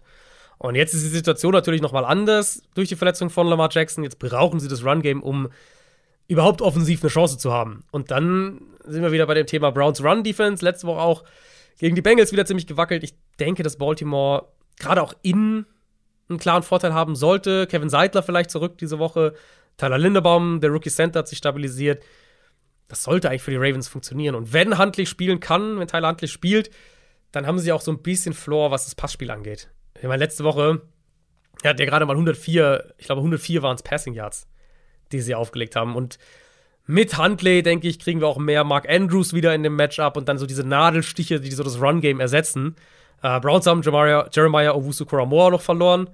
Der wurde diese Woche auf IR gesetzt mit seiner Fußverletzung. Also, so das Zentrum dieser Browns Defense sollte eigentlich für Baltimore offen sein. Also Tyler Huntley war auch undrafted, ne? Das stimmt, aber das fand ich damals schon einen absoluten Skandal. Und Den hatte ich tatsächlich relativ hoch. Ich glaube, das war meine Nummer 5 ja, ich erinnere oder mich. so in der Klasse. Ich erinnere mich. Und den Backup vom Backup nicht. Na den gut. nicht, nee. Na gut. Ähm, ja, warum ich das aber trotzdem also warum ich glaube, dass der Quarterback halt, natürlich ist er wichtig, das war natürlich äh, zugespitzt oder überspitzt formuliert von mir, aber gleichzeitig muss man halt auch gucken, was kann es von den Browns aus der Browns Offense an Gegenwehr geben. Und der Sean Watson, also ich kann eine gewisse Schadenfreude nicht verbergen, bin ich ganz ehrlich, weil das läuft bei ihm aktuell noch überhaupt nicht gut, vor mhm. allem verglichen mit seinem Vorgänger, was dann schon irgendwo ja, einfach bisschen, wie soll man sagen, schmeichelhaft ist, was wir da zu sehen bekommen. Und die nächste schwierige Aufgabe kommt ja jetzt mit der Baltimore Defense. Können die Browns hier den Ball bewegen und wenn ja, wie? Weil ich glaube, mhm. am Boden konnten sie es letztes Mal ja. nicht so gut gegen die Ravens, ne? Ja, ist generell auffällig. Also die Offense insgesamt ist holprig, seit, äh, seit Watson übernommen hat. Jetzt ja. Äh, Run Game ja auch, also inklusive Run Game. Watson selbst spielt einfach nicht gut. Ich habe mir das gegen die Bengals nochmal angeguckt der verfehlt Receiver Accuracy, Timing, das passt oft noch nicht. Wirkt auch so ein bisschen zögerlich, finde ich manchmal in der Pocket. Die Interception gegen die Bengals ähm, kam bei einem Erster und Zehner. Also ist auch nicht so, dass der Druck da war, den Ball da reinzupressen und war viel zu spät nach außen geworfen. Safety kann die Route jumpen und fängt den Ball ab. Er hatte auch ein paar gute Pässe, ähm, aber ich finde, der Rhythmus der Offense ist echt so ein bisschen kaputt gegangen, seit, seit Watson für Brissett übernommen hat. Und die Ravens haben eine sehr gute Run-Defense. Die Front, ich würde würd auch sagen, diese, diese Ravens-Front ist besser gegen den Run als gegen den Pass. Und dann haben sie halt die individuellen Coverage-Qualitäten, um zu sagen, Mari Cooper ist der klare Nummer 1 Receiver in dieser Browns-Offense. Wenn wir den so ein bisschen ausschalten können, ähm, dann wird es schon schwer. Marcus Williams ist seit letzter Woche zurück, der Safety. Er hat ja auch direkt eine Interception gehabt. Das, das wird die auch nochmal stabiler in Coverage machen. Und so, wie Watson aktuell spielt, wie lange er den Ball hält, ähm, wie zögerlich er teilweise wirkt, da brauchen die Ravens jetzt auch gar nicht den dominantesten Pass Rush, sondern sie können, würde ich sagen, ihre mittlerweile kann man das so sagen, ihre bevorzugten Coverages spielen, viel mit sieben, auch mit acht teilweise in Coverage sein, äh, viel Zone Coverage spielen, wenig Single High, viel zwei Safeties tief und dann halt wirklich Watson testen, ob die Antizipation da ist, ob das auch das, irgendwo ein Stück weit das Verständnis der Offense schon richtig da ist und gucken, ob sie ihn dazu bringen, auch den Ball länger zu halten. Und wenn er das wieder macht, wird der Pass irgendwann durchkommen. Ich glaube, das ist im Moment ist es, glaube ich, kein gutes Matchup für die Browns Offense. So schlimm war es gar nicht im ersten Spiel. Eigentlich war es sogar relativ gut am Boden, aber es hat trotzdem nicht gereicht. Und es war halt auch gegen Houston. Also. Gegen was? Gegen Houston. Wie gegen Houston? Das erste Spiel, oder? Oder was meinst du? Nee, das erste Spiel zwischen den beiden. Ach so, ach so, das, okay. Nee, ich dachte, du meinst das erste Spiel mit Watson. Nein, nein, nein. Ich meine äh, das Run-Game im ersten Spiel gegeneinander, weil ich hatte es, äh, die Browns haben es ja verloren und ich hatte das Laufspiel als eins der Schwächeren in Erinnerung. Das kann man so jetzt nicht sagen. Es waren, äh, am Boden ging es eigentlich ganz gut. Ja, die Browns sind ja sogar Favorit, obwohl wir beide eher, glaube ich, ja, in eine andere Richtung. Ja, natürlich, es liegt an der unklaren Quarterback-Situation. Und ja, vielleicht wird es auch ein enges Spiel, gerade wenn Huntley dann nicht rechtzeitig fit ist, aber also die Ravens wirken für mich sehr viel sattelfester. Ja, würde ich auch sagen, du kannst natürlich irgendwann dieses Breakout-Spiel von Watson kriegen oder zumindest sagen wir mal, die Passing-Offense findet mehr einen Rhythmus. Ist, wenn du 700 Tage nicht gespielt hast und, äh, ja, ja, klar. und noch lange nicht beim Team warst, weil du gesperrt warst und so, klar, da ist, ne, bestimmte Abstimmungen können nicht da sein. Ist auch gar nicht despektierlich gemeint, aber es ist schon irgendwie, ja, weißt du, Jacoby Brissett findet sich gerade richtig rein, die Offense sieht deutlich mhm. besser aus und dann kommt der krass umstrittene Neuzugang endlich rein und es läuft gar nicht mehr. Ja, aber also ich finde, ein bisschen musste man das fast erwarten, weil das ja, war ja auch so eine Frage, die wir in der Offseason hatten, weil allein, zu, wenn man überlegt, was macht Sean Watson gut und was ist die Kevin Stefanski Offense, das sind eigentlich andere Sachen. Mhm. Ja. Bin gespannt, wie es weitergeht. Tipps auch auf die Ravens, trotz der unklaren Situation? Also, mit der feigen, mit dem feigen Zusatz, dass wenn Tyler Huntley spielt. Aha. Wenn, wenn Huntley nicht spielt, dann gehe ich schon mit Cleveland. Na gut. Dann haben wir noch ein drittes Spiel am Samstag und zwar die Buffalo Bills treten an gegen die Miami Dolphins und zwar um 2.15 Uhr deutscher Zeit. Die Bills haben aktuell einen 10 und 3 Rekord, die Dolphins stehen bei 8 und 5. Die Bills haben nämlich die Jets geschlagen und die Dolphins die zweite Niederlage in Folge gegen die Chargers kassiert. Das könnte auch gegebenenfalls ein Division-entscheidendes Matchup werden, wie du ja schon angedeutet hast. Wenn die Bills gewinnen, dann sind sie uneinholbar vorne. Allerdings, wenn die Dolphins das gewinnen, dann hätten sie die Bills gesweept und dann wird es nochmal interessant. Dann hat man zumindest den Tiebreak, den Tiebreaker gegenüber den Bills. Und die Dolphins wirken allerdings verwundbarer denn je und nicht mehr so in Form wie beim ersten Matchup, was ja schon einige mhm. Wochen, ich glaube Woche drei war es, ähm, einige, einige Wochen her ist. Die Chargers und die 49ers haben es ja vorgemacht, wie man die bisher so explosive Dolphins Offense ganz gut stoppen kann. So, entweder, wir haben es bei den 49ers gesehen, dann mit einem, ja, dominanten, angsteinflößenden Pass Rush oder halt die Chargers. Wir haben am Montag darüber gesprochen, ähm, ja, die einfach sehr gut diese mitteltiefen Passfenster weggenommen haben und gute Man-Coverage gespielt haben. Und die Bills sollten doch eigentlich auch zumindest im Ansatz die Mittel dafür haben. Man hat ganz gute Coverage-Linebacker. Pass Rush kann man vielleicht auch ein bisschen Schaden anrichten. Und beim ersten Spiel dieser beiden war es ja noch nicht mal so, dass die Dolphins Offense richtig gut gespielt hat. Ja, sie mhm. haben am mhm. Ende gewonnen, aber die Dolphins hatten knapp über 200 Offensive Yards. Das ja. waren weniger als halb so viel wie die Bills. Ja. Und dazu muss man ja auch noch mal sagen, die Bills, den haben teilweise fünf Starter gefehlt in der Defense, unter anderem die beiden Safeties. Und auch das ist jetzt eine andere Situation auf der Seite des Feldes. Ich sag mal so, 219 Offense Yards werden vermutlich nicht nochmal gegen die Bills reichen. Nee, nee, genau. Da müssen wir dann gleich über die Bills äh, Offense auch noch sprechen, weil die natürlich so ein bisschen diese Fehler dann auch, die entscheidenden Fehler, ja, wenn man so will, gemacht hat. Äh, dass es überhaupt möglich war, das Spiel so zu gewinnen. Ich muss die kurz korrigieren. Äh, die Bills können noch nicht die Division gewinnen, aber sie können ihr Playoff-Tickets. Ah, Entschuldigung. Sichern. Also sie, theoretisch, wenn sie danach alles verlieren okay. und so, könnten sie die, also ne, aber ähm, das wäre natürlich ein großer Schritt dahin, weil eben sie auch verhindert hätten dann, dass die Dolphins sie sweepen. Ähm, ja, also ich habe mir auch noch mal genau dieses Spiel noch mal angeguckt, weil ich das auch noch im Kopf hatte, dass das ein, eine kuriose Geschichte war. Und äh, allein wie die Dolphins offensiv hier gescored haben, ist eigentlich echt selten, dass es so gegen Buffalo funktioniert. Mit wenigen Completions, aber halt mehreren mhm. Big Plays darin. Ist also eigentlich nicht so, wie es gegen die Bills funktioniert. Ähm, wir haben ja am Montag auch noch mal über die Dolphins Offense gesprochen und eines der großen Themen für mich ist wirklich, dass Defenses anfangen, die Routes in der Dolphins Offense aggressiver zu verteidigen, mehr zu pressen, den Rhythmus der Offense zu stören, dass Tour halt nicht mehr den Ball so schnell werfen kann und, und tiefere Räume anspielen kann, weil das Timing der Route nicht mehr so automatisch ist wie vor ein paar Wochen noch. Mhm. Und die Bills in diesem Woche 3 Spiel haben das auch schon gemacht. Die haben zwar auch ne, in ihren typischen Coverages, die wir kennen, Zone, Middle of the Field Open Coverages, wie Buffalo das ja eigentlich immer spielt. Also eher so von der Idee her, sage ich jetzt mal, eher wie die Niners als wie die Chargers. Die Chargers haben wir auch mehr Man-Coverage und so gespielt. Und jetzt haben wir halt gesehen, wie erfolgreich das sein kann. Ich glaube, der nächste Schritt für, für Buffalo, ich glaube, die Bills werden sich vor allem dieses Niners-Tape sehr, sehr genau angucken. Ja. Und ich glaube, der nächste Schritt wird halt dann auch noch sein, ah, weil das hat San Francisco deutlich besser gemacht als Buffalo in dem Woche 3-Spiel, dass sie die Mitte des Feldes noch mehr wegnehmen. Und ähm, da spielt es natürlich eine Rolle, wenn beide Safeties fehlen, klar. Buffalo hat mit Matt Milano auch einen super Cover-Linebacker im Zentrum. Ich glaube, dass sie da noch besser sein können. Und dann wird es die nächste schwierige Aufgabe. Und dann will ich halt von Tour sehen, was er dem entgegenzusetzen hat. Dolphins werden den Ball wahrscheinlich nicht laufen können. Äh, Buffalo wird ihn unter Druck setzen können. Rousseau habe ich vorhin ja schon mal angesprochen, der war letzte Woche echt auffällig.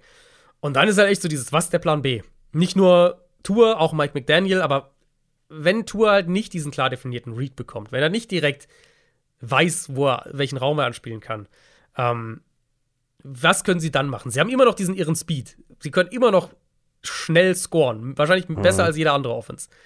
Aber wie Tour und McDaniel jetzt reagieren, nachdem Defenses einen besseren Zugriff gefunden haben und es jetzt wieder gegen eine Defense geht, die sie schon mal gut gespielt hat, ich glaube, das wird uns viel verraten über diese Offense und, und wo die Reise für die Dolphins da auch hingeht. Du hast es ja gerade schon gesagt, wir müssen auch noch über die andere Seite sprechen, die im ersten Matchup dann halt entscheidend war. Also es war zum einen Josh Allen, der definitiv nicht sein bestes Spiel hatte, um es vorsichtig auszudrücken. Mhm. Und auf der anderen Seite hat die Dolphins Defense da ja auch echt ganz gut gespielt ähm, und hat sehr viel Druck auch ähm, kreieren können auf Josh Allen. Über 40 Prozent der Snaps stand Josh Allen unter Druck. Ich glaube, das gab es dann in der Saison so gut wie gar nicht mehr bei den Bills. Ähm, das müssten sie natürlich irgendwie auch wiederholen können, um hier was mitzunehmen. Aber die Frage ist, können sie das? Naja, also die Bills Offense, du hast ja schon ein paar Zahlen gesagt, ich habe noch ein paar mehr rausgesucht. Buffalo in dem Spiel hatte 51 Plays allein mehr ja. als Miami. Die hatten, und dabei hatten sie auch mehr Yards pro Play. Die haben mehr als doppelt so viele First Downs produziert. Die waren besser bei Third Down. Die hatten, du hast vorhin gesagt, mehr als doppelt so viele Total Yards. also die Bills Offense war viel besser, als dieser Endstand 1921 ja. vermuten lassen würde. Was eben passiert ist, ist Strip Sack gegen Allen, kurz vor der eigenen Endzone, wo die Dolphins dann kurzen, kurzen Touchdown machen. Ähm, Bills haben ein Field Goal verschossen aus 38 Yards. Sie hatten am Ende First and Goal an der 2-Yard-Line. Also vier Gelegenheiten, um aus zwei Yards einen Touchdown zu schaffen. Kriegen sie nicht hin. Das ist für mich nicht repräsentativ für das, was hier, gespielt, was, hier passieren wird. Und deswegen bin ich sogar zögerlich zu sagen, die Dolphins Defense hat das irgendwie gut gemacht oder sowas, weil ich, also, sie haben halt ein paar Big Plays drin gehabt, aber eigentlich ist es für mich mehr Versagen in Anführungszeichen der Bills Offense als, äh, als Qualität der Dolphins Defense in dem Fall gewesen. Und der Ansatz hier ist für mich relativ klar. Die Pass Defense der Dolphins, vor allem was die Coverage angeht, ist verwundbar. Und dann kommen wir halt zu diesen zwei Knackpunkten. Und da kann ich dir nur zustimmen. Können sie Josh Allen wieder unter Druck setzen? Das haben sie gut gemacht im ersten Spiel. Und ich würde sagen, die Bills O-Line ist eher anfälliger geworden seitdem. Das wäre mal ein Spiel, wo es gut wäre aus Dolphins Sicht, wenn sie, wenn wir diesen Foreman Rush mal sehen würden, wenn er mal richtig, richtig präsent wäre. Und der andere Punkt ist halt, finden die Bills offensiv wieder mehr einen Rhythmus, um das auch zu kompensieren. Mhm. Und das fand ich jetzt die letzten Wochen schon, schon auffällig, auch gegen die Jets letzte Woche wieder.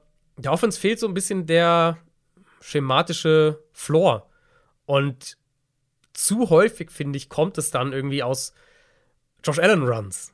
Also aus Runs von Josh Allen, was ich denke nicht die Welt ist, in der sie leben wollen und, und das nicht nur, weil Allen natürlich viele Hits damit einsteckt. Das, das, das wirkt dann alles so ein bisschen, ja, so ein bisschen wild, ähm, inklusive auch der Art und Weise, wie Allen selbst spielt. Ich, ich glaube, dass Buffalo mehr über das Quick Game kom kommen muss, äh, mehr über das Kurzbespiel kommen muss, um auch die Line zu entlasten. Haben sie ja zumindest einen Receiver, der das genau jahrelang glaub, gut gemacht ist, hat. Ich glaube, das ist kein Zufall, dass, ja. sie, dass sie jetzt ausgerechnet Cole Beasley ähm, zurückholen. Ich mag Isaiah McKenzie immer noch in dieser Rolle, so als Turbo.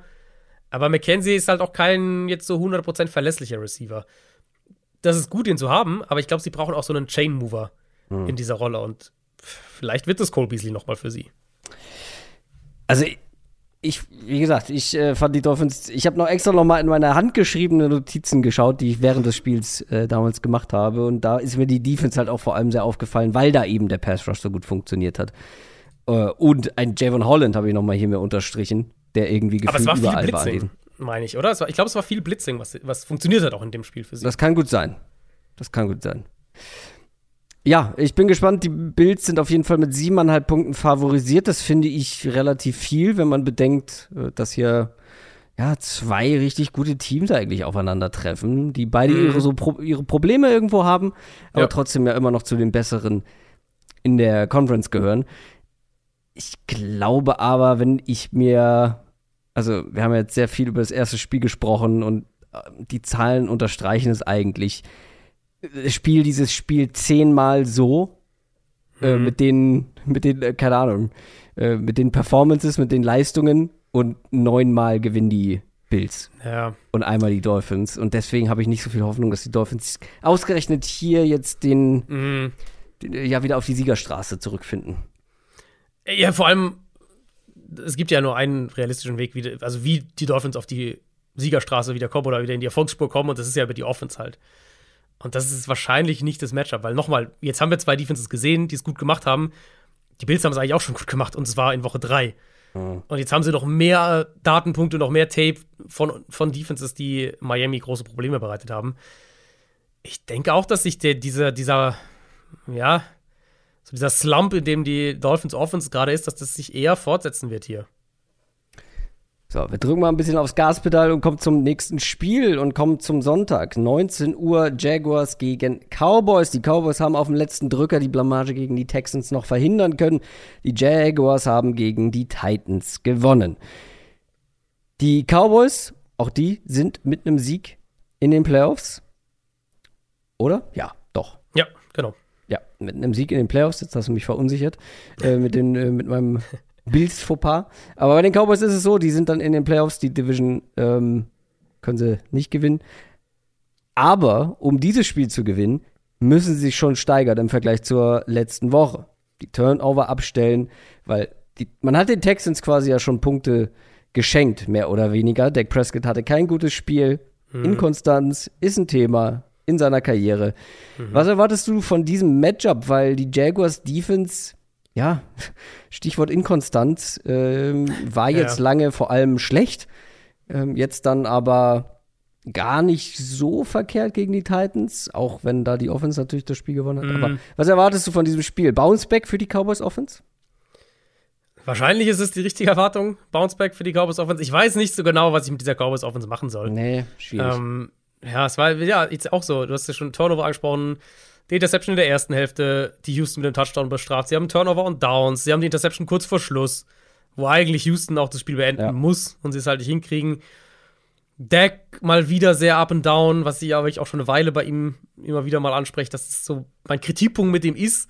Ähm, an sich, wenn ich auf dieses Matchup gucke, Dallas sollte mit CD Lamb, mit Dalton Schultz Mismatches im Passspiel kreieren können. Und, und von Jacksonville's Pass Rush kommt jetzt auch seit Wochen echt relativ wenig. Also eigentlich sollte Dak eine ganz gute Pocket haben und dann diese Secondary, die auch anfällig ist für Jacksonville. Sollte er die auch da die Lücken finden können, was ja, das ist ja seine Qualität eigentlich, aus der Pocket heraus so eine Defense sezieren. Ähm, eine Ergänzung allerdings dazu: Cowboys haben letzte Woche in dem Spiel gegen Houston ihren Right Tackle verloren. Terrence Steele hat sich das Kreuzband gerissen und ist dementsprechend natürlich raus für den Rest der Saison. Das könnte eine potenzielle Schwachstelle werden. Es gibt ein paar Optionen, wie sie das auffangen können. Vielleicht wirklich irgendwie mit Jason Peters oder so, wobei ich nicht weiß, ob der jetzt mit- im Spätherbst seiner Karriere nochmal die Seite wechselt, von links nach rechts. Das könnte vielleicht eine Schwachstelle sein, wo Jacksonville attackieren kann. Aber eigentlich, diese Jaguars Defense sollte mit der Feuerkraft, die die Cowboys offensiv haben, eigentlich sollten sie da nicht mithalten können. Ja, und das äh, hätte man letzte Woche genau so Ja, genau. auch Ja. sagen können. Ja, und wir bleiben in, inkonstant, denn ich finde auch die Jaguars Offense kann das ganz gut inkonstant sein. Lawrence letzte Woche ein gutes Spiel gemacht. Sich darauf zu verlassen, finde ich schwierig, weil wir haben es auch schon ganz anders gesehen, immer wieder dieses Jahr. Und gerade gegen eine Cowboys Defense, die zwar letzte Woche jetzt auch nicht so gut ausgesehen hat. Also ich finde es absolut absurd, dass diese Defense 24 Spiele in Folge hatte mit mindestens einem Sack und ausgerechnet gegen die Texans, die wirklich, also die wirklich so anfällig da in dem Bereich sind, dass man ausgerechnet da keinen Sack hinbekommt, äh, finde ich schon absurd. Aber auch hier die Frage, kriegen wir Defense Bounce Back, ja oder nein? Defense Bounceback glaube ich nicht, weil ich bin, meine, ich bin äh, positiver bei den Jaguars als du, was die Offense angeht, auf jeden Fall. Ähm, ich würde halt bei Lawrence sagen, dass der in meinen Augen seit, seit der zweiten Saisonhälfte wie ein Top 10 Quarterback spielt. Der hatte jetzt dieses, der hatte mehrere gute Spiele äh, nacheinander auch. Er hatte diese, gegen Baltimore dieses Statement-Game vor drei Wochen mit dem Game-Winning-Drive. Das beste Spiel, was ich bisher von ihm gesehen habe, war letzte Woche gegen die Titans. Und ja, Tennessee, da haben ein paar Leute in der Pass-Defense auch gefehlt. Aber es waren trotzdem richtig viele Bälle in enge Fenster. Also schaut euch, wenn ihr euch das Spiel nochmal anguckt oder wenn ihr, wenn ihr über den Game Pass das guckt, schaut euch die 40 Minuten an und skippt über die Titans Offense Part. Schaut euch von mir aus nur Lawrence an. Die Würfe, die er angebracht hat, schwierige Würfe, die waren ja trotzdem, also die musste er trotzdem erstmal treffen. Pocket-Verhalten herausragend in dem Spiel. Und ja, das wird er hier auch brauchen, muss man sagen. Äh, gutes Pocket-Verhalten, aber es ist eine Qualität in seinem Spiel. Und die Jaguars Line ist besser, als ich es erwartet hatte. Das ist eine solide, so Mittel, Mitte, Mitte der Liga irgendwo, Mittelfeld in der Liga-Line. Ähm, aber würdest ja, du nicht sagen, dass sie inkonstant sind dann unterm Strich? Also, was für Jacksonville für mich über Wochen das Problem war, war, dass sie in der Red Zone furchtbar waren. Inklusive Lawrence, der auch da mies war. Das hat das Bild einfach runtergezogen von der, von der Offense insgesamt. In meinen Augen ist das eine Offense, die auf dem Weg ist, sich zu stabilisieren und wo ich vor allem mal sagen würde, der Quarterback ist da. Mhm. Der Quarterback hat sich nicht nur stabilisiert, sondern spielt seit ein paar Wochen auf einem echt hohen Level. Ähm, aber nochmal, das wird er hier auch brauchen. Und seine beste, vielleicht seine beste Qualität, so das Pocket-Verhalten und wie er dann noch relativ schnell, mit einem relativ schnellen Release den Ball werfen kann. Das wird hier wahrscheinlich kritisch sein, weil jetzt kommt der beste Pass Rush, würde ich sagen, in der NFL. Mit einem Trevon Diggs auf Corner noch, der, der einen, der Outside Receiver, ob das jetzt Marvin Jones ist oder Zay Jones oder wer auch immer, einen von denen aus dem Spiel nehmen kann. Das heißt, ich denke, Jacksonville muss einmal über das Run-Game kommen, was funktionieren kann gegen Dallas. Also, ich glaube, in beide Richtungen kann es in dem Spiel äh, explosive Runs geben von beiden Offenses. Und dann, glaube ich, halt die Mitte des Feldes. Ähm, da müssen sie punkten. Und das ist das liegt Jacksonville eigentlich. Da spielen sie sowieso am liebsten, da, da attackieren sie auch, finde ich, am konstantesten. Da können sie ihre RPOs ausspielen, äh, die sie auch gerne machen. Da, da gewinnen Christian Kirk, da gewinnt Evan Ingram, das ist deren Bereich des Feldes. Ich glaube, das wird ganz, ganz wichtig sein, weil das kann halt auch helfen, um den Pass Rush so ein bisschen zu neutralisieren. Ich bin gespannt auf das Matchup. Wenn Lawrence das bestätigen kann, mhm. was er in meinen Augen die letzten vier, fünf Wochen gezeigt hat, dann könnte das auch enger werden, als man es vielleicht auf den ersten Blick denkt. Dallas ist mit viereinhalb Punkten favorisiert. Also genau, ich glaube, enger als das, ja. Ich glaube vor allem, dass letzte Woche halt schon ein kollektiver Ausrutscher war. Das war. Ich glaube, da haben wir auch, das habe ich glaube ich vorher erwähnt, ne, dass wir immer wieder diese Spiele haben, wo halt so ein haushoher Favorit und ja, eigentlich sollte man das dann in Halbzeit 2 abstellen und dann gab es wieder Fehler. Ich glaube, da war einfach von Anfang an der Wurm drin und ich glaube schon, mhm. dass wir so ein bisschen wie bei den Vikings jetzt keine Machtdemonstration sehen, aber einen relativ ungefährdeten Sieg. Ja, ja, das kann ich mir schon auch vorstellen. Also, das ist auf jeden Fall das wahrscheinlichere Szenario. Ähm, ich glaube, ich würde mit den Punkten Jacksonville nehmen, weil ich denke, dass es enger wird, aber ich bin auch bei den Cowboys. Die New York Jets müssen gegen die Detroit Lions ran und Spoiler, es gibt keinen Favoriten in diesem Matchup bei den Buchmachern ausgeglichene Line. Die Lions stehen bei 6 und 7, die Jets bei 7 und 6. Die Lions haben gegen die Vikings den fünften Sieg aus sechs Spielen geholt. Und die Jets sind jetzt bei zwei Niederlagen in Folge. Und die letzten Jahre, also wenn man Jets Lions liest, die letzten Jahre, dann hat sich eigentlich auf dieses Match, wenn es das gegeben hat, keiner gefreut. Außer vielleicht die Fans beider Teams. Wenn Vor allem überhaupt. so spät auch in der Saison war. Ja, so spät so, in der Saison. Ja. Meistens ging es da um nichts mehr. Ja. Jetzt haben wir hier aber legit ein Wildcard-Kandidaten-Duell. Mhm. Und die Lions sind richtig hot unterwegs. Die Jets sind so ein bisschen abgekühlt, sind auch auf dem letzten Platz der AFC East gefallen. Aber beide haben noch absolut Chancen, in die Playoffs zu kommen. Die Jets stehen bei äh, 20. Moment, jetzt darf ich es nicht, nicht verwechseln. Äh, die Jets stehen bei 33 Prozent, genau, und die mhm. Lions bei 20 Prozent. Aktuell zumindest noch. Und wir haben im Mon Talk ausführlich auch darüber gesprochen, dass die Lions von diesen ganzen Wildcard-Kandidaten in der NFC zumindest das wahrscheinlich formstärkste Team sind. Und wir haben ja eben auch in der Quick Question nochmal das Ganze als Thema gehabt. Aber die Jets sind eine harte Nuss. Und vor allem besonders inter interessant. Stärke trifft hier auf Stärke. Die Lions Offense gegen die Jets Defense. Mhm. Du musst bei den Lions einfach sehr viel im Blick haben mittlerweile ja. aus Defense-Sicht. Also viele Waffen, DJ Chark haben wir angesprochen, Jameson Williams wird immer mehr mit eingebunden. Ich würde mich als Defensive Coordinator weniger auf diese ganzen Waffen konzentrieren, sondern auf Jared Goff. Weil dem das Leben zur Hölle machen, das kriegt man schon irgendwie hin. Und der spielt die letzten Wochen aber richtig gut. In der Theorie, würde ich sagen, ist er das schwächste Glied in dieser Offense. Sah in den letzten Wochen Ja. anders aus, ja, fair enough. Aber ich würde versuchen, diesem Typen irgendwie, also vor allem mit Druck, das Leben zur Hölle zu machen. Wie glaubst du, gehen die Jets das Ganze an? Ich würde mit einer, Personalie anfangen, die, glaube ich, mitentscheidend sein könnte, und das ist Quinn Williams, der Ja, angeschlagen. Genau, Defensive Tackle für die Jets, der ja auch, also eine absolute Breakout-Saison, das ist ja völlig außer Frage, äh, spielt. Der musste gegen Buffalo verletzt raus. Äh, ich, also, ich vermute ehrlich gesagt eher nicht, dass der spielt diese Woche. Das wissen wir wahrscheinlich erst Freitag oder Samstag. Aber ich würde mal nicht damit rechnen und Mhm. das wird halt das Matchup sein, auf das es maßgeblich ankommt. Können die Jets, was ja an sich eine Qualität dieser Defense ist, können die Jets die Line of Scrimmage gewinnen und Detroit einigermaßen eindimensional machen? Und das ist für mich immer noch so der, der zentrale Ansatz gegen die Lions. Die Offense ist super designt. Du hast gesagt, am Montag haben wir ausführlich drüber gesprochen. Wer es noch nicht gehört hat, gerne da reinhören. Da, da greift halt wirklich ein Recht ins andere. Das ist eine Offense, die super in sich schlüssig ist, die super aufeinander abgestimmt ist, die einzelnen Plays und was sie im Run-Game und was sie im Passing-Game machen wollen. Aber ich glaube halt auch, und das geht in die Richtung, die du gerade schon eingeschlagen hast, das ist eine Offense, die, das ist eine Offense ist, die ins Wackeln kommen kann, wenn eine der Säulen so ein bisschen wegbricht und wenn Jared Goff mehr das Spiel machen muss. Und das dann wäre dann in dem Fall hier ja auch gegen eine richtig starke Pass-Defense mit sehr, sehr guten Cornerbacks auch. Ähm, ja, wir hatten jetzt zum Beispiel ja ein paar gute, gute Spiele von, von DJ Chark. Ich glaube nicht, dass er solche Plays downfield auflegt, wenn er gegen Sauce Gardner spielt, um mal so ein Beispiel zu nennen. Im Slot in meinen Augen wahrscheinlich das größte Mismatch für die Lions im Passspiel generell. Michael Carter für die Jets im Slot gegen Amon Ross St. Brown. St. Brown sowieso einer der besten Slot-Receiver in der Liga und seine Physis, glaube ich, wird für Carter jetzt auch nicht unbedingt leicht zu handeln sein. Das ist trotzdem eine Top 5 Defense und das wird dementsprechend ein sehr, sehr guter Test für diese Lions Offense. Ich glaube, danach werden wir auch deutlich noch, noch deutlich besser einschätzen können, wie gut die wirklich sind. Vielleicht, jetzt habe ich viele Matchups gesagt, vielleicht neben all dem kommen wir dann jetzt wirklich so in einen Bereich, wo Jameson Williams äh, ein X-Faktor für die, für die Lions Offense werden kann. Und dann sind sie echt eklig zu verteidigen.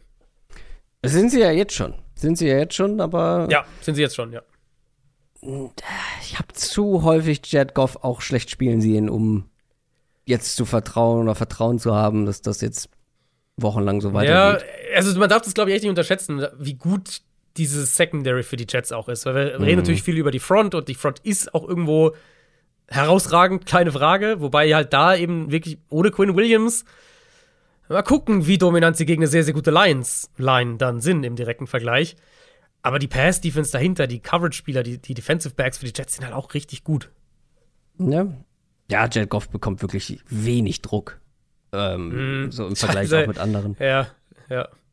Äh, Ich glaube nicht mal 30 Prozent oder so um die 30. Also, schaut euch das Lions-Spiel an, was der da für Pockets teilweise hatte. ja. Das Lions-Spiel? Äh, das, äh, das Vikings-Spiel natürlich. Ja. Oder guckt euch halt alle Lions-Spiele an und dann Oder alle ihr, gut die Lions. Ja, ja. Kommt aufs Gleiche drauf raus. Stichwort Lions. Die Defense, auch darüber haben wir gesprochen, die hat sich verbessert die letzten Wochen. Ist natürlich auch ein Grund, warum sie dann plötzlich die Spiele gewonnen haben, die sie vielleicht zu Beginn der Saison verloren hätten, weil die Offense nicht ganz so viele Punkte machen musste. Der Pass Rush ist so ein bisschen aufgewacht, generell auch die Run Defense ein bisschen besser geworden. Wird das die Jets Offense vor Probleme stellen? Mike White, ja, hat jetzt nicht schlecht gespielt, aber hat ordentlich kassieren müssen. Ist auch noch fraglich, ob er spielen kann, weil er ein paar heftige Hits Soll anstecken wohl musste. spielen können, aber ja, ist noch nicht 100% sicher. Mit ihm aber, und ich finde, das hat man auch ganz deutlich sehen können, mit ihm hat Mhm. man aus Jets Sicht die größten Chancen, Spiele zu gewinnen. Also es wäre schon wichtig, wenn der hier spielt. Ja, ganz klar. Also als, als Flacco da, war ja zweimal, ne? Zweimal musste Mike White raus äh, Ja. gegen Buffalo. Als Flacco dann reinkam, da hat man direkt einen Unterschied gesehen. Sie haben ja, die, haben ja auch die, die Hierarchie ge gedreht. Äh, Zach Wilson ist jetzt die Nummer zwei und Flacco ist nur noch die Nummer Ah, drei. ja. Also falls Mike White sich wieder verletzen sollte, dann wäre Zach Wilson wieder im Spiel. Ähm, ja, aber ich finde, natürlich hat er auch so ein paar paar Wackler in seinem Spiel gehabt, paar Ungenauigkeiten. Ich fand vor allem früh im Spiel war er oft sehr kurz bei Third Down gegen die Bills, wo das Play einfach auch keine Chance hatte, ein neues First Down zu kreieren. Aber das wurde dann immer besser. Er hat dann Plays gemacht. Er, er hat dann irgendwann angefangen, bei Third Down auch über die First Down Sticks zu werfen. Ähm, da waren ein paar richtig gute Bälle. bei dem ersten Hit, der ihn rausgebracht hat, also der, der, Hit, der ihn zum ersten Mal für ein paar Plays rausgenommen hat, einen tollen Ball geworfen für 24 Yards, super über die Mitte mhm. gelegt. Und dann, und, obwohl halt der Hit schon kommt, ähm, es war halt ein Spiel, wo. Ja, Tom Brady, guck dir das mal an. Jetzt wird aber hier.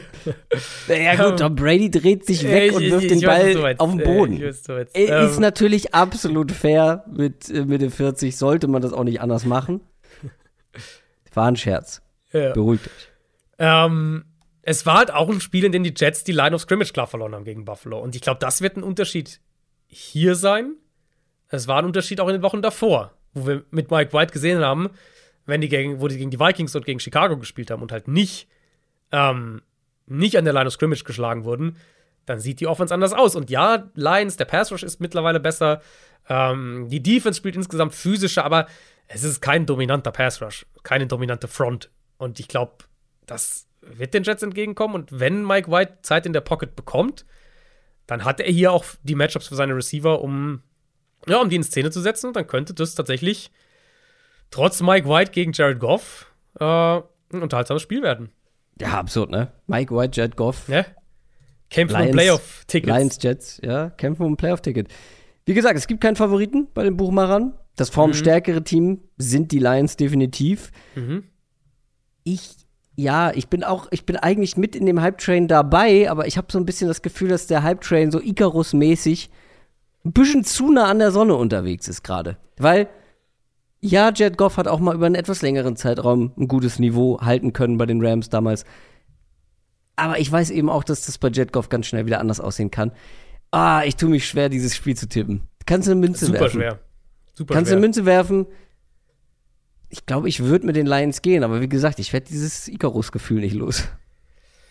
Also sie haben halt auch, also fairerweise, ne, ich bin ja auch selber, ich bin ja, ich bin ja im Lions-Hype-Train noch viel weiter drin als du. Ähm, die sitzt weiter vorne im Zug. Die sitzt ja. weiter vorne, genau. Aber man muss ja schon auch sagen, jetzt diese Siege, du hast ja gesagt, fünf, äh, fünf der letzten sechs ne, haben sie gewonnen. Ähm, Vikings, Jacksonville, Giants, naja, Chicago, also Vikings, Green Bay. Komm, komm, komm, komm, komm. Es klingt jetzt so, als wären Vikings, äh, würden nee, nächstes Jahr einen Top 5 Pick haben. Moment, Moment, Moment. Ich meine nur die Defenses. Ah, okay. Und jetzt trifft diese Offense halt auf. Ja, das kann schon. Eine also mit Quinn Williams eine Top 5 Defense, sagen wir es mal so.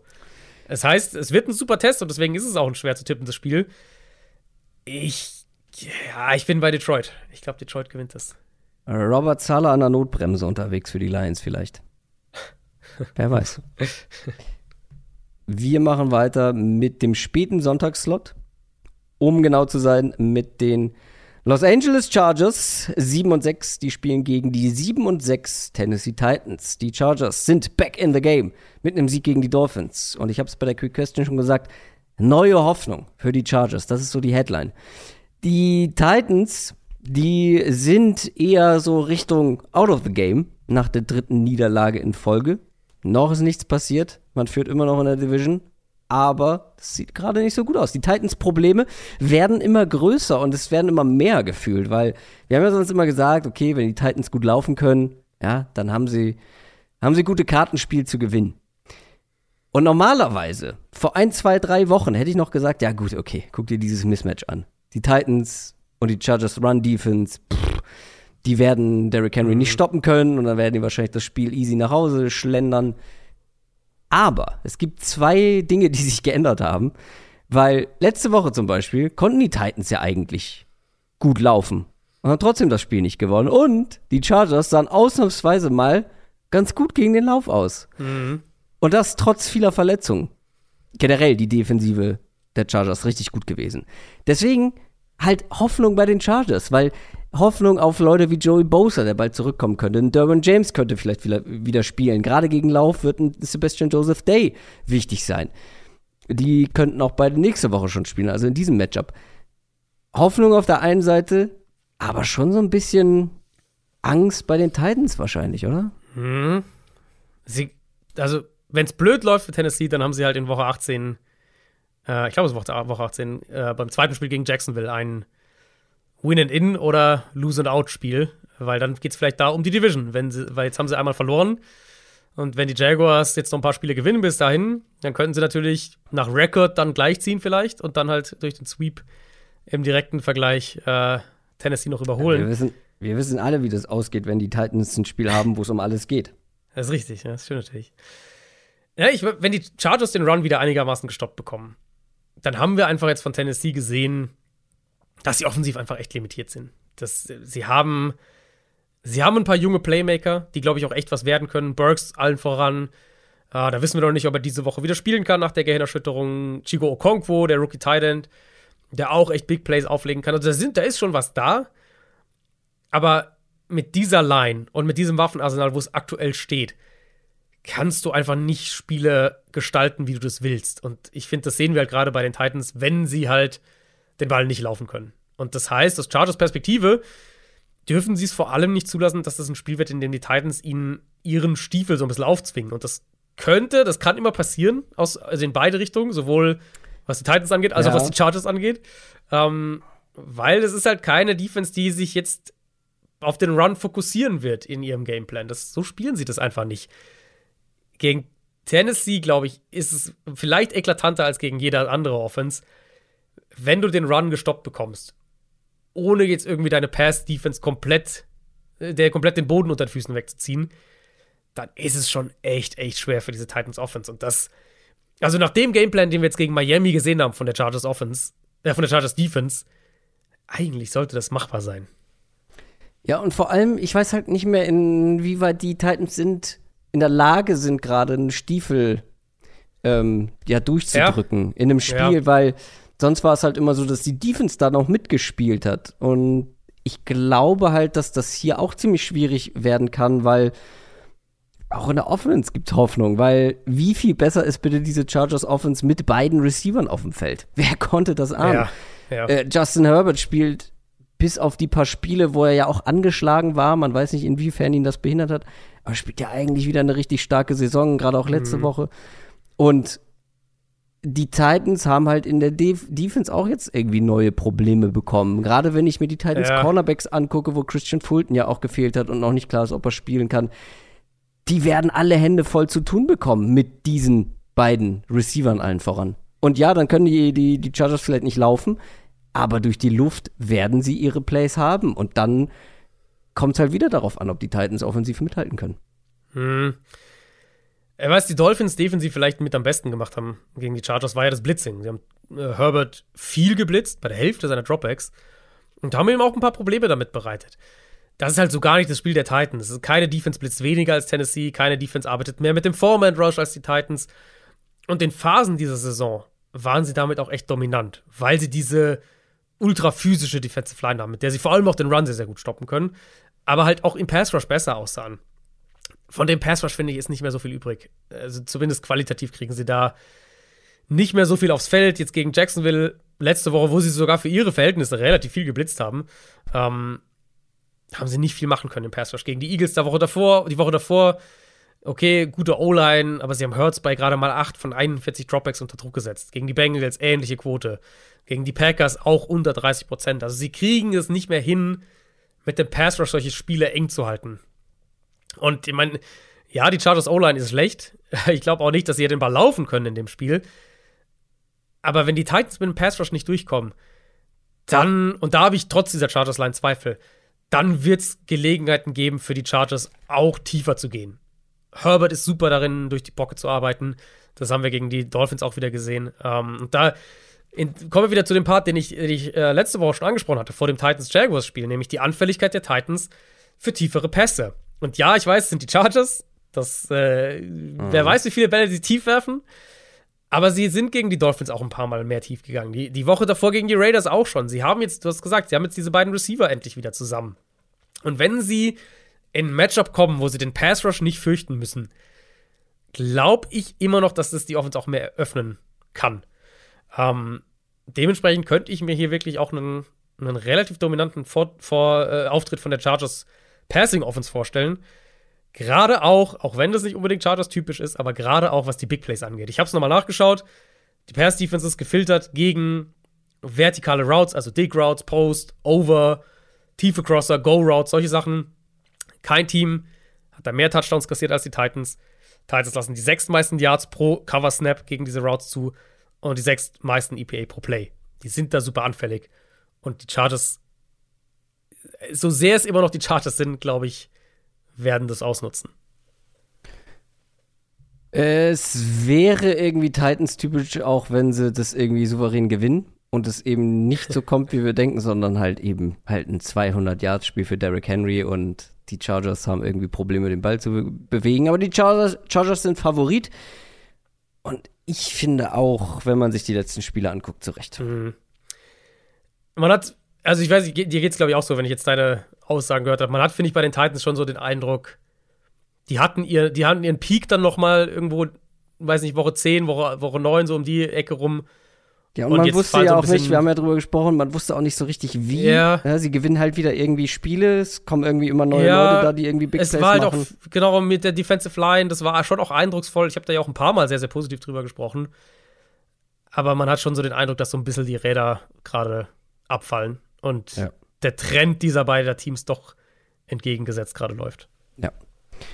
Also gehst du auch mit den Chargers. Ja.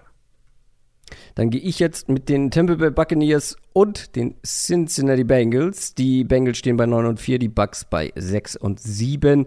Die Bengals sind on fire. Fünf Siege in Folge, jetzt gegen die Browns gewonnen. Die Bucks sind eher am Boden, waren chancenlos gegen die 49ers. Tom Brady und die Bucks Offense, da passt aktuell sehr, sehr wenig zusammen. Und ganz anders sieht es beim Gegner aus. Also auch bei der Defense. Die haben es sogar geschafft, einen Nick Chubb von den Browns bei unter 2,5 Yards pro äh, Rushing-Versuch zu halten. Und das muss man nochmal unterstreichen. Bei Nick Chubb gab es, äh, was, was die Statistik angeht, gab es unter 4 Yards pro Versuch nur ein einziges Mal zusätzlich. Ja, also zweimal ja. insgesamt, eins davon letzte Woche gegen die Bengals. Ansonsten immer 4 Yards pro Versuch oder mehr. Sie haben das Passspiel der Browns unterbunden. Wir haben vorhin über Deshaun Watson und die Probleme im Browns Passspiel gesprochen. Sind die Bengals mittlerweile eine Top 10 Defense? Und die zweite Frage, hm. wo gibt es Chancen für die Bucks? Weil die hatten mit einer anderen Top 10 Defense letztes, äh, letzte Woche ja äh, gar keine Chance, irgendwas zu machen. Ja, also es fällt mir mittlerweile echt schwer zu sagen, wo da die Chancen sind. Ich glaube, dass die Bengals, ich glaube, man kann sie in diese Top 10 Defense, also sie gehören auf jeden Fall in die Konversation. Und mit Defense ist ja eh, es ändert sich mehr als bei Offenses, es ist Matchup-abhängiger als bei den Offenses. Ne? Also man muss es so ein bisschen immer mehr auch von Woche zu Woche sehen, aber die Bengals sind halt sehr gut darin, sich anzupassen, defensiv. Und das finde ich ist eine, eine Riesenqualität, die viele Defenses nicht haben. Ich glaube halt, das wird das nächste Spiel, in, in dem Tampa Bay an der Line of Scrimmage einfach große Probleme bekommt. Wir wissen noch nicht, ob Trey Hendrickson spielen kann.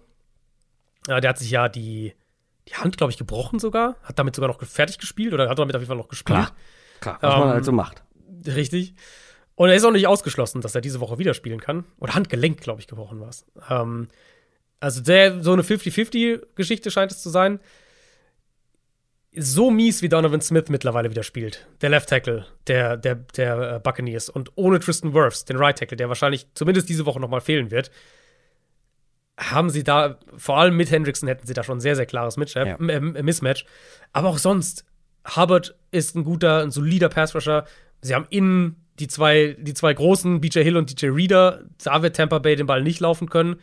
Ähm, und sie werden da, glaube ich, auch Druck auf den Quarterback hinbekommen. Und dann kommen wir in die gleichen Muster mit Tampa Bay, über die wir letzte Woche in der Preview und auch am Montag nochmal gesprochen haben. Brady, der halt noch vorsichtiger in der Pocket agiert, ja. der den Ball sehr schnell wirft zu Receivern, die selten schnell Separation kreieren und dann noch häufig in schlechten Down- und Distance-Situationen, weil das Run-Game halt nicht gut ist. Ja, und dann hast du halt eine Bengals-Defense, die sicher auch ein bisschen nur dreimal im Pass verspringen wird, die Coverage ist gut, gut nochmal nach dem Snap ändert, den Quarterback dazu bringt, zum zweiten, zum dritten Read zu gehen.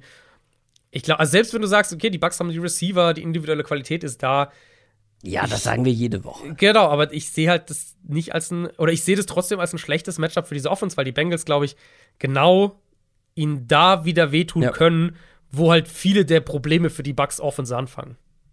Ja, und die Bengals Offense auf der anderen Seite wirkt ja auch sehr gefestigt mittlerweile. Also, ich hatte oft das Gefühl bei den Bengals, du brauchst ein richtig, richtig gutes Spiel von Joe Burrow, um Spiele zu gewinnen. Ich meine, wir haben ja oft über diese Receiver-Playmaker-Thematik gesprochen, aber alleine dieses Gefühl, dass wenn Joe Burrow mal ein schlechtes Spiel hat, dass es dann ja extrem schwierig bis unmöglich wird, ein Spiel zu gewinnen. Das habe ich halt jetzt nicht mehr so, weil man eben auch besser laufen kann. Ja. Ähm, dass du sogar auch Spiele gewinnen kannst, wo Joe Burrow viel Druck bekommt. Ähm, auch das, ja, war nicht immer der Fall.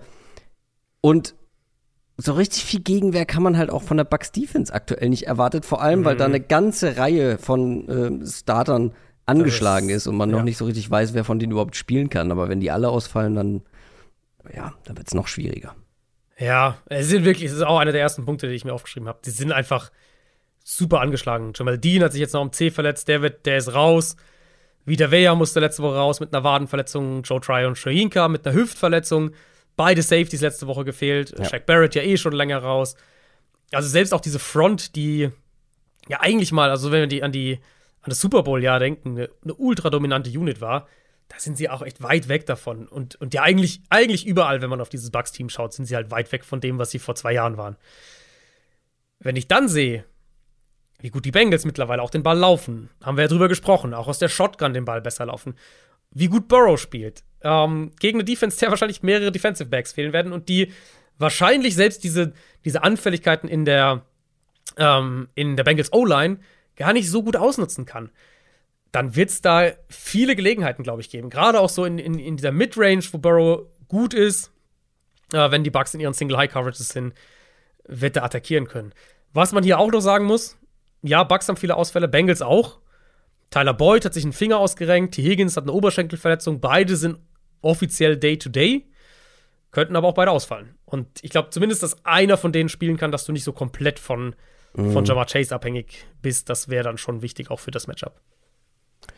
Die Bengals sind auch mit dreieinhalb Punkten auswärts favorisiert und äh, wie gesagt, einfach ein gefestigtes Team aktuell, gut ausbalanciert, relativ komplett, Defense verbessert, Offense Mhm. verbessert. Ja. Und das sind alles Punkte, die man über die Bucks nicht sagen kann. Und es wird mich schon überraschen, wenn die Bucks das hier dann gewinnen. Ja, sie sind halt einfach kein. Also, ich glaube, ich weiß nicht, wie viel lange. Zehn Wochen, acht, neun, zehn Wochen habe ich ja das auch immer so hochgehalten. Ja, die haben Zeit, Division ist nicht gut und so weiter. Und die werden sich irgendwie, die werden sich noch finden. Das kannst du halt eigentlich nicht mehr sagen, weil äh, das ist Ja. ein alterndes Ist ja- Team, das, wo viele Leute fehlen und wo Naja, es und keine glaube, Antworten gibt, um Lösung, also wo es keine Lösung gibt für die Probleme, die sie haben. Ja, und ich glaube auch viel, äh, viele Probleme am Seitenrand stehen. Genau, das gehört, also das ist das, was ich meine, keine Antworten, weil die müssten ja vom Coaching irgendwo Ja. kommen. Also, ja, natürlich, wenn du einen Super Bowl gewinnst, dann kriegt auch der Offensive Coordinator irgendwo einen gewissen Hype und äh, Head Coach Hype. Aber wir haben den Mann schon zu oft auch kritisiert für seine Einfallslosigkeit und äh, ja, ein Head Coach, der sich, da haben wir schon zigmal drüber gesprochen, aber ein Head Coach, der sich immer nur Mhm. hinstellt und sagt, ja, wir müssen tougher sein, wir müssen härter Football spielen. Das ist jetzt auch nicht ganz so zeitgemäß. Aber gut, letztes Spiel vor unserem Schnelldurchlauf. Sunday Night Game. Die Washington Commanders spielen gegen die 7 und 5 Giants. Commanders übrigens auch bei 7 und 5. Generell einfach ein sehr, sehr wichtiges Spiel, ein sehr, sehr ähm, umkämpftes Spiel höchstwahrscheinlich. Die Giants sind jetzt seit vier Spielen ohne Sieg unterwegs. Die Commanders kommen aus ihrer Bye Week und müssen direkt gegen den gleichen Gegner antreten, gegen den sie auch vor der Bye Week gespielt haben. Da gab es ein relativ unrühmliches Unentschieden. Wie gesagt, beide Record gleich, aber aktuell die Commanders haben eine deutlich höhere Playoff-Wahrscheinlichkeit, was natürlich auch an der aktuellen Form liegt, die bei Washington deutlich besser aussieht. Es ist, äh, dieses Spiel ist wahrscheinlich saisonentscheidend Mhm. für beide Mannschaften. Die Giants Offense quält sich aber allerdings von Spiel zu Spiel. Die letzten Spiele habe ich das Gefühl, du hast nur Touchdowns, also es gibt nur Touchdowns bei den Giants, wenn du ein kurzes Feld hast, dank einem Turnover Mhm. oder auch einem Blocked Punt, gerne genommen, letzte Woche, glaube ich. Oder halt wegen, wegen einzelner Big Plays in den Drives. Ich finde, es gibt gar keine Baseline gerade. Und ich habe extra noch Ja. mal ganz stumpf nachgezählt. Von den letzten 19 Drives, das sind so die letzten anderthalb Spiele ungefähr. 19 Drives hatten die Giants. Drei davon wurden zum Touchdown. Davon war einer Garbage Time gegen die Eagles, also wirklich komplett gegen Ende. Und einmal waren es 15 Yards, die man noch bis zur Mhm. Endzone hatte. Also es gab einen guten Drive, der mit einem Touchdown geendet ist, sozusagen. Mhm. Ein bisschen übertrieben, aber das ist schon zäh. Ja. Das ist schon sehr, sehr zäh und das wird gegen eine richtig gute Commanders Defense sehr schwer, außer man hat halt diese Big Plays oder Turnover.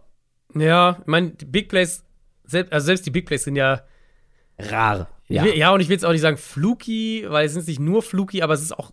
Es ist sind dann auch mal Jones Scrambles. Genau. Ja, ja, genau. Ganz so genau. 20 Yard Scramble dabei und so, ja. Ja, ich bin da auch noch mal zu dem, ähm, zu dem ersten Spiel ein bisschen zurückgegangen. Ist ja jetzt auch noch nicht so lange her. Und da war es ja auch so, ne? Mehrere der längeren Runs waren eben Scrambles, wo Daniel Jones es gut macht, kommt aus der Pocket, die zusammenbricht, oder hat einen Action Rollout, so der Runfake geht in die eine Richtung, er äh, Rollout sowieso in die andere. Und plötzlich entsteht diese Lücke in der Mitte. Und dann hat er halt die Explosivität und, und den Antritt, um da auch durchzugehen und 12, 15 Yards rauszuholen.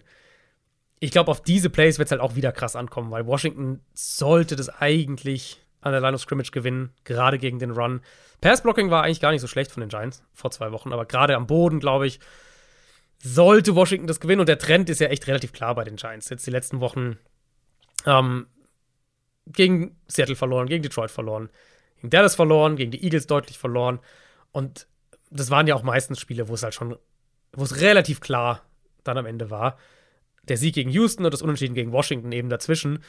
Wir sind einfach bei den Giants, vor allem mit der Offense, finde ich, an einem Punkt angekommen, an dem der Mangel an individueller Qualität sich halt Ja. doch krasser Ja. bemerkbar macht. Und je stärker dieser Effekt wird, desto mehr abhängig sind sie halt von diesen einzelnen Big Plays. Und ob das dann irgendwie Daniel Jones Scramble oder der, der eine Shot auf Darius Slayton ist oder irgendwie so, der, was ja auch der einzige Starting Receiver ist, der noch übrig ist, das ist halt schwer so zu gewinnen. Und ich glaube, es ist ein umso stärkerer, ein umso stärkeres Lob an das, was der Coaching-Staff in der ersten Saisonhälfte letztlich rausgeholt hat.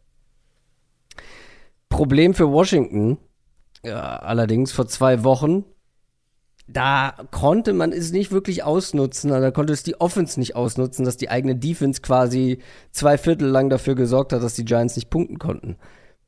Und du hast gerade das Matchup an der Line angesprochen, auch da ja relativ überraschend zugunsten der Giants ausgefallen. Also Heineke hatte den Höchstwert in Sachen Pressures, in Sachen Sex in dieser Saison, in keinem Spiel mehr. Und das muss natürlich aus Giants Sicht auch wieder der Weg sein, dieses Matchup an der Line zu gewinnen, um es Heineke so schwer wie möglich zu machen. Ja, zumindest im Pass Rush, ne? In Run Defense ist dann, da konnte Washington den Ball eigentlich ganz gut laufen, vor allem sehr kontinuierlich laufen. Ja. Ähm, was viele Teams gegen die Giants können. Ich meine, die Eagles letzte Woche natürlich, natürlich schon extrem für über 250 Yards, für über 8 Yards pro Run. Das in dem Ausmaß werden sie es nicht hinkriegen, äh, die Commanders. Aber ich hatte ja schon mal vor ein, zwei Wochen ausführlicher über die Run-Defense der Giants gesprochen, die die meisten Stackboxes in der NFL spielen, die meiste Man-Coverage, zweithöchste Blitzquote. Also, sie sind halt sehr aggressiv in der Art und Weise, wie sie die Box generell spielen. Aber es ist eine der schlechtesten Run-Defenses in der NFL. Insbesondere, weil zum einen mehrere der Edge-Verteidiger nicht gut sind gegen den Run und weil die Verteidiger auf dem zweiten und dritten Level keine guten Run-Stopper sind. Und ich denke, dass, dass Washington den Ball wieder ganz gut am Boden bewegen kann. Und dann kommst du halt wirklich in dieses Matchup, was du gerade schon angesprochen hast. Wenn, wenn Washington mit dem Pass-Rush zurechtkommt, also wenn, wenn, wenn das Pass-Blocking einigermaßen hält, dann wird es da Matchups geben. Die Cornerbacks der Giants in Man-Coverage gegen die Receiver der Commanders. Also, wenn es da keine Gelegenheiten für Heineke gibt, wenn er Zeit hat in der Pocket, dann weiß ich auch nicht. Und ich meine, wir wissen alle, wenn, er, wenn, wenn Taylor Heineke Gelegenheiten kriegt, dann, dann nimmt er auch die Shotplays. Ob er die dann trifft, ist eine andere Frage. Aber ich glaube, die Matchups, die sollten da sein.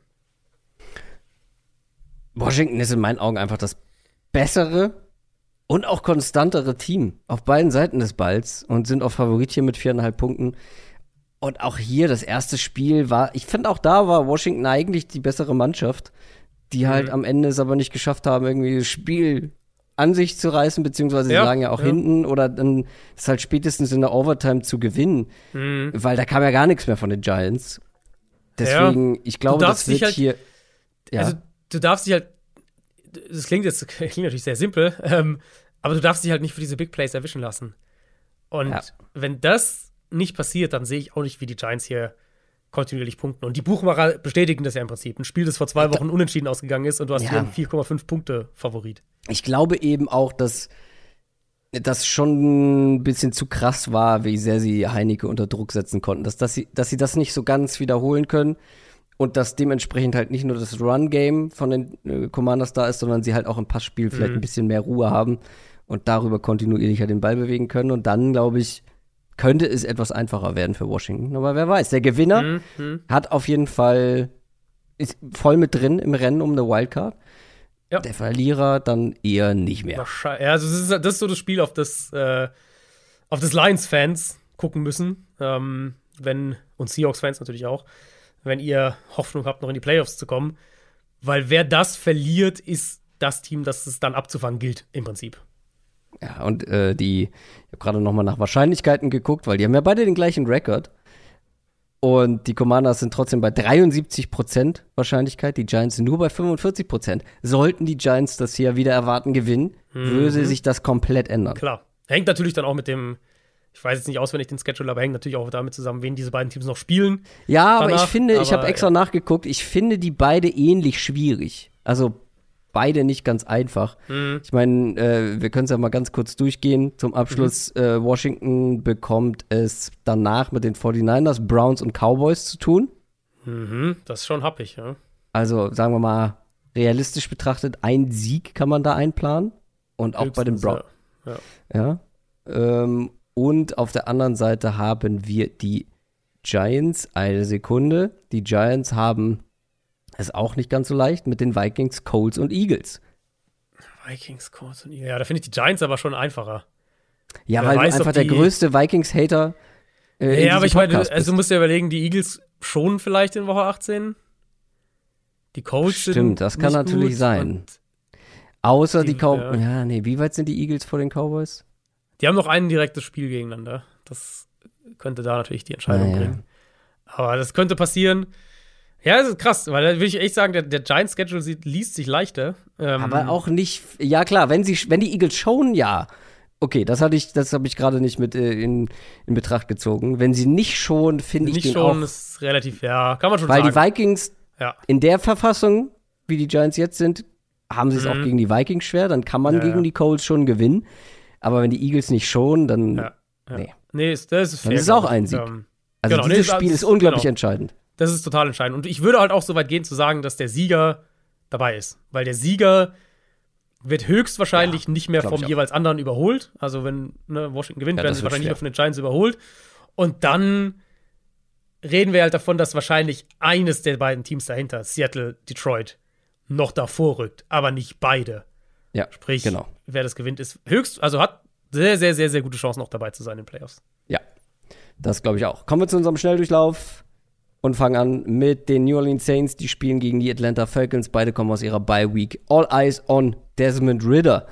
Neuer Quarterback der Falcons, Rookie, kommt zum ersten Mal rein. Ich bin sehr gespannt, weil das war mein Nummer zwei Quarterback im Draft. Vor Malik Willis, vor Kenny Pickett und bekommt jetzt keine leichte Aufgabe zum Start. Ja, klar, ist ein guter Test zum Start. Ich meine, hat jetzt auch ein bisschen Zeit natürlich mit der Bye Week, äh, dass er sich vorbereiten konnte. Ähm, das erste Spiel zwischen den beiden kann man ja fast, fast so ein bisschen ausklammern. Das ist schon so lange her. Das war Woche 1. Da haben sie beide noch mit noch- anderen Quarterbacks. Ja, gespielt. genau. Da hattest du noch Mariota gegen Jameis Winston. Äh, und die Falcons sind für über 200 Yards gelaufen und Taysom Hill hatte Big Plays am Boden für die Saints. Ich meine, die spannende Frage für Atlanta ist ja generell, können die ihr gutes Run-Game aufrechterhalten, wenn der Quarterback vermutlich weniger ein Faktor im designten Run-Game ist? Also Ritter ist ja kein schlechter Athlet, der kann schon auch den Ball mal laufen. Ich wollte es gerade sagen, ich habe mir extra noch mal meinen, meinen, Genau. meinen Scout-Bericht sozusagen durchgelesen und der kann schon am Boden auch was machen. Das ist jetzt nicht explosiv, aber genau. Ist so Richtung, also ich weiß, du, du magst ihn irgendwie nicht so als Runner, aber so Richtung Ryan Tannehill, würde ich sagen, von der Art, wie er, was man mit ihm am Boden du hast am Boden macht. du, generell hast du den Desmond Ritter gerne mit Tannehill verglichen. Ja, das stimmt, ja. Weiß ich, da weiß ich nicht, ob ich da so, also da hatte ich einen anderen Eindruck einfach aus dem College. Und ich Jetzt fand ihn auch, dann, wer auch sein Headcoach ist und wo der herkommt. Dann äh, weißt du schon, was, wo die Richtung hingeht. ja, ich würde sagen, er ist besser als Tannehill am Boden, aber ja. Schauen Also wir auf mal. jeden, also der Punkt ist ja wahrscheinlich, also oder der Punkt, den ich machen wollte, ist ja, sie werden die Quarterback Runs nicht so einbinden, wie sie das mit Mariota gemacht haben, denke ich zumindest. Und dann ist ja die Frage, bleibt das Run Game auf so einem hohen Level? Darauf bin ich gespannt, auch strukturell. Und dann natürlich klar, will ich sehen, wie Ritter sich, sich schlägt individuell. weil die Saints auf der anderen Seite, die werden offensiv, denke ich, den Ball bewegen können gegen eine Falcons Defense, die jetzt auch im Pass Rush nicht wahnsinnig viel mehr macht. Ähm, und Andy Dalton spielt eine ganz gute Saison, gemessen an den Umständen und an den Maßstäben.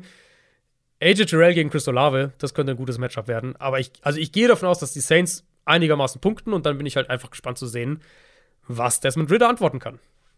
Ja, die Saints sind auch mit vier Punkten favorisiert. Du hast gerade auf Arthur Smith angespielt, ne? Und dann Tannehill mhm. kommt von den Titans, also Richtig. Smith kommt von den Titans. Tannehill hatte seine, seine, seine, mit Abstand besten Jahre unter ihm. Ja. Das ist schon spannend. Äh, auf jeden Fall eine Performance, die man sich anschauen sollte. Dann sind wir bei den Panthers und den Steelers, die gegeneinander spielen. Beide stehen bei 5 und 8 und die Panthers haben nach dem Sieg gegen die Seahawks Playoff-Chancen im oh 30er-Prozent-Bereich. Oh ja. Äh, du, äh, die Panthers sind on fire. Die Frage Absolut. ist nur, sind sie heiß genug für die Steelers? Ich gebe wow.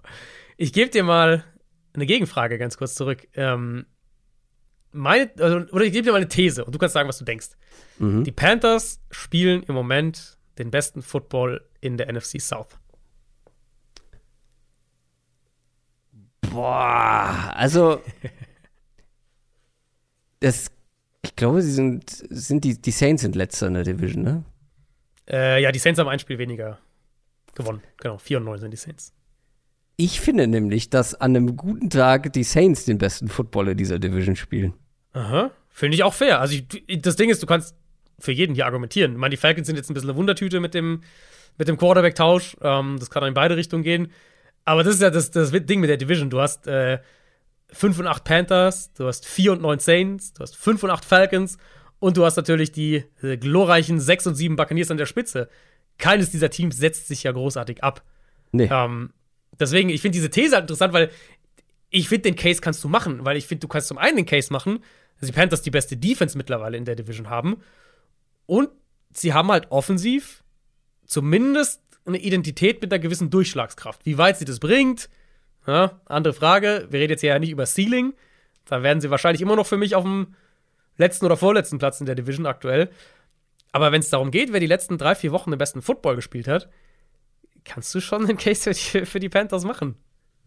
Ich bin jetzt mal gespannt. Ich gucke mir mal die gute alte Advanced Stat an mit Expected Points Added per Play. Aber guck mal ab, ab Woche 10 oder so, weil ne, diese ersten Panthers-Wochen sind natürlich.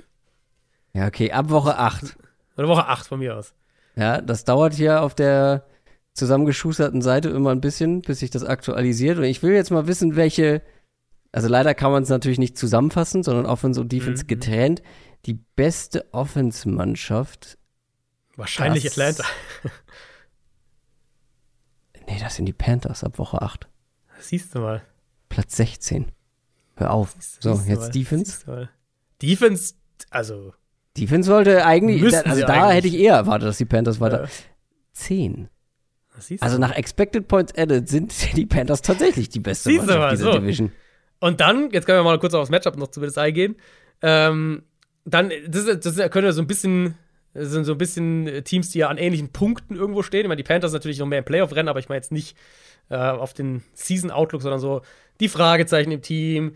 Ähm, Boah, ist das peinlich für Matt Rule, ganz kurz. Mein Gott, ist das peinlich. Absolut, ja, absolut peinlich. Ähm, aber das ist eigentlich ein Matchup, finde ich, wo du sagst, es könnte den Panthers wieder ganz gut liegen. Steelers Run-Defense ist immer noch wackelig. Ravens haben wir ja. angesprochen, sehr gut gegen sie gelaufen. Ähm, das sollte Carolina auch machen können. Dann müssen wir gucken, ob Kenny Pickett überhaupt spielen kann. Der musste ja mit der Gehirnerschütterung raus gegen Baltimore. Dann kriegst du vielleicht hier auch irgendwie mit Strubisky gegen eine Defense, die sehr, sehr gut ist. Also, ich glaube, Carolina wird Druck machen können auf den Quarterback. Und diese Panthers Front, auch gegen den Run, die können Pittsburgh vor größere Probleme stellen.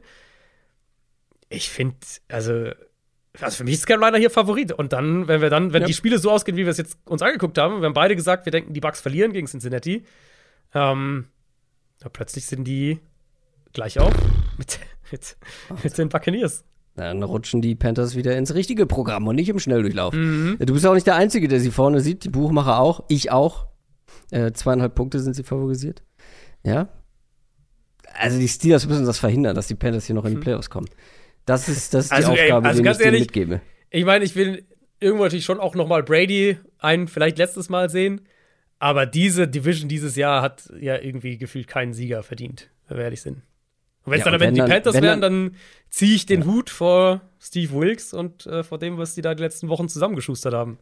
Ja, ja, jein. Äh, ich verliere sämtlichen. Also, ich sag mal so, Matt Rule verliert sämtliche sportliche Credibility bei mir. Wenn, Ja, gut. Der hat ja zum Glück schon wieder einen Job. Da ja, toll. nicht mehr ganz so peinlich dann. Im College, ja. Bears gegen Eagles, die Chicago Bears spielen gegen Philadelphia. Die Bears kommen aus ihrer Bye Week. Und ähm, jetzt spielen sie gegen das kompletteste Team, zumindest in der NFC, die ihr Playoff-Ticket schon sicher haben. Mhm. Es sollte eigentlich eine leichte Aufgabe sein für die Eagles. Ähm, Ich Ja. glaube, Justin Fields ist auch ein bisschen krank aktuell. Genau, hat nicht äh, trainiert am, Ja. wir nehmen Mittwoch auf, am heutigen Mittwoch, äh, aber Matt Eberfluss hat gesagt, er geht davon aus, dass er spielen kann. Ich meine, ich kann auch Podcast aufnehmen, ja, obwohl ich ein bisschen krank bin. Also, soll sich mal nicht so anstellen. soll sich mal nicht so anstellen. Auch eine Ibu rein, Nasenspray, fertig. ähm, ja, einzige Möglichkeit muss ja aber sein für Chicago, dass die, dass die Eagles jetzt vielleicht so einen kleinen Schlendrian äh, ja, bekommen. hat man halt, hat man nicht den Eindruck, gell, dass der, Nee. dass der gerade kommt. Ja, also ich finde bei den Eagles, ich habe echt den Eindruck, dass die stärker im Laufe der Saison werden. Und das ist eine sehr, sehr beeindruckende Qualität, wenn ein Team das schafft, weil wir sehen das eigentlich ja immer wieder. Miami ist gerade das Paradebeispiel.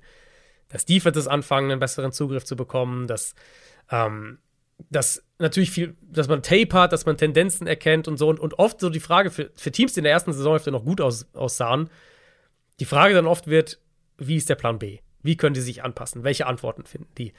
Und bei den Eagles finde ich es echt faszinierend, dass das, was sie machen, eigentlich nicht kompliziert ist. Aber wir sehen in der zweiten Saisonhälfte, dass sie eher gefährlicher werden und, und durchschlagskräftiger und noch explosiver. Ähm, was natürlich einmal auch für die, für die individuelle Qualität in dem Team spricht, ganz klar. Aber auch dafür, dass das, was sie offensiv machen, halt sehr, sehr gut zusammen funktioniert und in Kombination mit der individuellen Qualität einfach unglaublich schwer zu stoppen ist. Und die Bears, die sollten defensiv an der Line of Scrimmage keine Antworten haben. Ähm, das heißt, ich denke, Philly kann im Run-Game wieder sehr, sehr gemütlich seine, also ja, wahrscheinlich was ähnliches wie gegen die Giants, vielleicht nicht ganz so extrem, aber in diese Richtung 200 Yards plus. Und in der Secondary fehlten Eddie Jackson, immerhin Kyler Gordon und Jaquan Brisker. Die beiden Rookies kommen zurück. Aber die individuelle Qualität halt im Vergleich zu dem, was die Eagles dann im Passspiel mitbringen, ist natürlich, ist natürlich eine klare Gap. Die, die, für mich die spannendste Frage ist echt, kann Justin Fields am Boden was machen? Weil da hat jetzt auch die Giants zumindest ein bisschen Erfolg. Ähm, und das war ja so das eine, diese eine offensichtliche Schwachstelle, die sie schon ein Stück weit behoben haben, aber wo ich sagen würde, da kannst du ihn am ehesten immer noch wehtun, ist halt die Eagles Run Defense. Und vielleicht, wenn Justin Fields irgendwie so ein Ausnahmespiel nochmal am Boden hat, dann kann es ein bisschen enger werden, aber es ist nicht umsonst der zweithöchste Spread in dieser Woche. Neun Punkte. Der höchste kommt jetzt. Houston Texans gegen Kansas City Chiefs. 14 Punkte sind die Chiefs favorisiert. Die Texans hatten ja aber die Cowboys am Rande einer Niederlage. Hätten eigentlich gewinnen müssen. Hätten ein Yard oder was war's? Zwei Yards gebraucht. Zwei Yards, den Ball irgendwie in die Endzone reindrücken und das wäre durch gewesen. Die Frage ist, kann man auch die Chiefs zumindest vielleicht so ein bisschen ärgern? Ich meine, sag niemals nie. Also, nachdem wir das Spiel gesehen haben gegen Dallas, muss man das einfach sagen. Sag niemals nie in der NFL. Zumal die Texans ja auch noch, die haben ja noch ohne beide Starting Receiver gespielt. Nico Collins und Brandon Cooks waren nicht dabei. Ähm, haben irgendwie Jeff Driscoll noch spielen lassen. Ja, Ja, das ging dann so, das war ging dann alles, genau. Es ging reihum da auf der Ja, Quarterback-Position. genau, genau. Ähm, wenn ich halt auch das Matchup gucke, es, eigentlich darf es kein Szenario geben, abgesehen jetzt von irgendwie die Chiefs nehmen das total auf die leichte Schulter, wo die mit dieser Offense mithalten. Underneath Coverage der Texans ist nicht gut. Pass Rush ist nicht mehr als ein paar einzelne Flashes hier und da. Texans spielen sehr, sehr viel Zone Coverage, mehr als irgendein anderes Team. Das, da wird Kansas City offene Räume finden. Und selbst gegen den Run haben die Texans ja mittlerweile eine Bottom 8 Defense. Und da haben wir von Kansas City jetzt auch gesehen, dass sie mit einem Isaiah Pacheco ähm, allen voran den Ball auch besser laufen jetzt noch. Ich, also, ich habe keine Ahnung, wie sie diese Offense stoppen wollen. Und sofern die Chiefs das nicht total, total leichtfertig angehen, dieses Spiel. Ähm, was sie ja zumindest letzte Woche dann, finde ich, teilweise auch gegen Denver gemacht haben.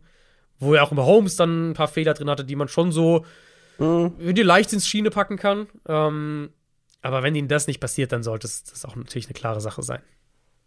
Die Denver Broncos spielen diese Woche gegen die Arizona Cardinals. Zwei der größten Enttäuschungen des Jahres im direkten Vergleich und gut möglich, dass beide mit ihren Backup-Quarterbacks spielen. Cardinals mhm. sicher, Murray ist raus und bei den Broncos ist es noch unklar. Russell Wilson hat eine fiese Gehirnerschütterung bekommen ja. im vergangenen Spiel. Ist noch unklar. Mein Bauchgefühl wäre jetzt, nachdem ich ihn gesehen habe, eher nein. Hm. Aber ist eigentlich auch egal. So ein bisschen, ja. Es ist, ich habe es auch aufgeschrieben. Könnte Brad Ripien gegen Colt McCoy sein. Geil. Zwischen zwei Teams, die aktuell den Nummer 2 und Nummer 6 Pick im kommenden Draft haben. Broncos Geil. natürlich haben den Pick nicht selber, der gehört ja. den Seahawks. Aber das sagt uns ja schon einiges darüber, was das für ein Spiel in Woche 15 ist dann. Ähm, Ey, aber Brad Ripien, das ja. hätte auch niemand gedacht, dass der sich so lange so als konstanter Backup-Quarterback hält.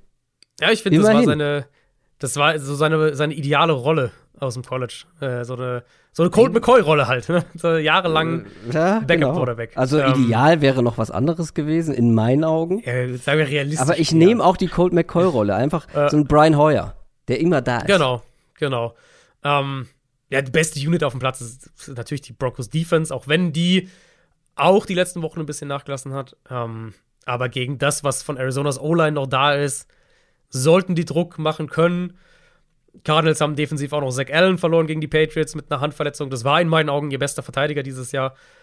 Und jetzt, die Broncos hatten letzte Woche offensiv ihr bestes Spiel bisher dieses Jahr, bis halt Wilson dann raus musste. Ähm, ich glaube, falls Wilson spielt und einigermaßen daran anknüpfen kann, dann wird Denver das klar gewinnen. Wenn Wilson nicht spielt, wird es einfach super ugly und dann glaube ich trotzdem nicht, dass Arizona gegen diese Defense viel macht. Denver auch Favorit mit drei Punkten.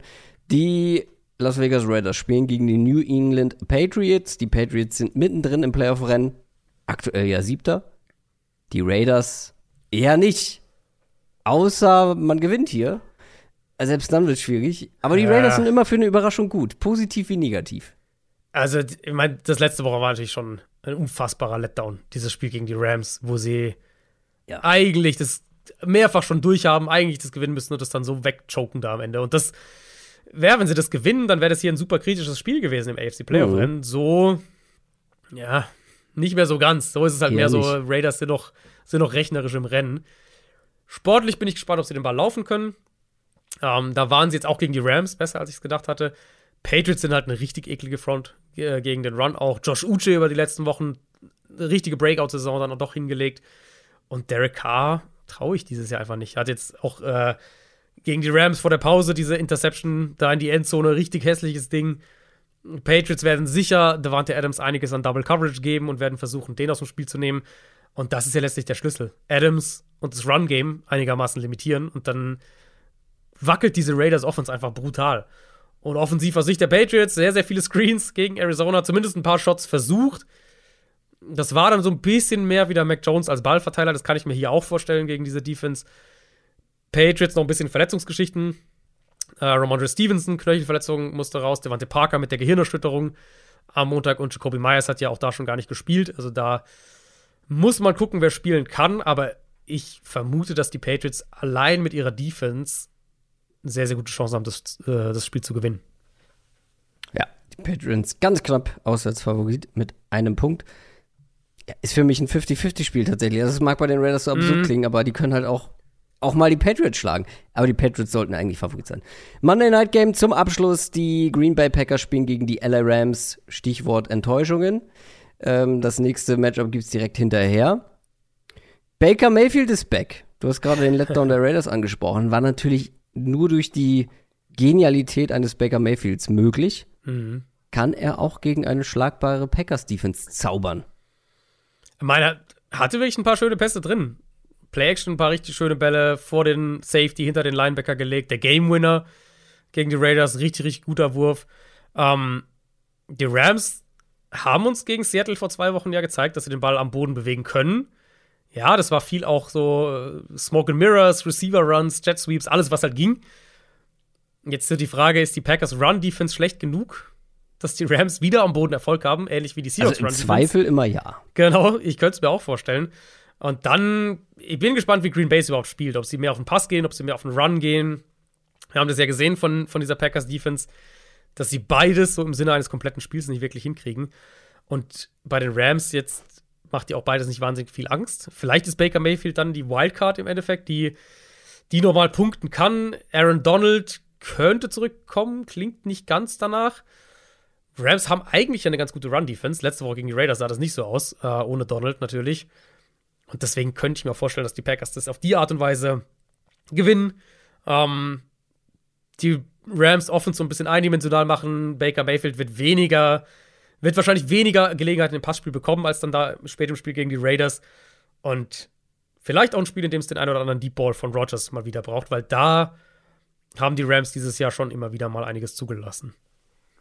Das hat man sich in der, in der Spielplanerstellung auch anders vorgestellt. Mhm. Ja. Die Woche 15, Packers gegen Rams, Monday Night Schön Game. Monday Night, genau. Äh, vorgezogenes Conference Championship Game. Nope. Nee, diesmal nicht. Ähm, wir ziehen jetzt unser Tippspiel vor.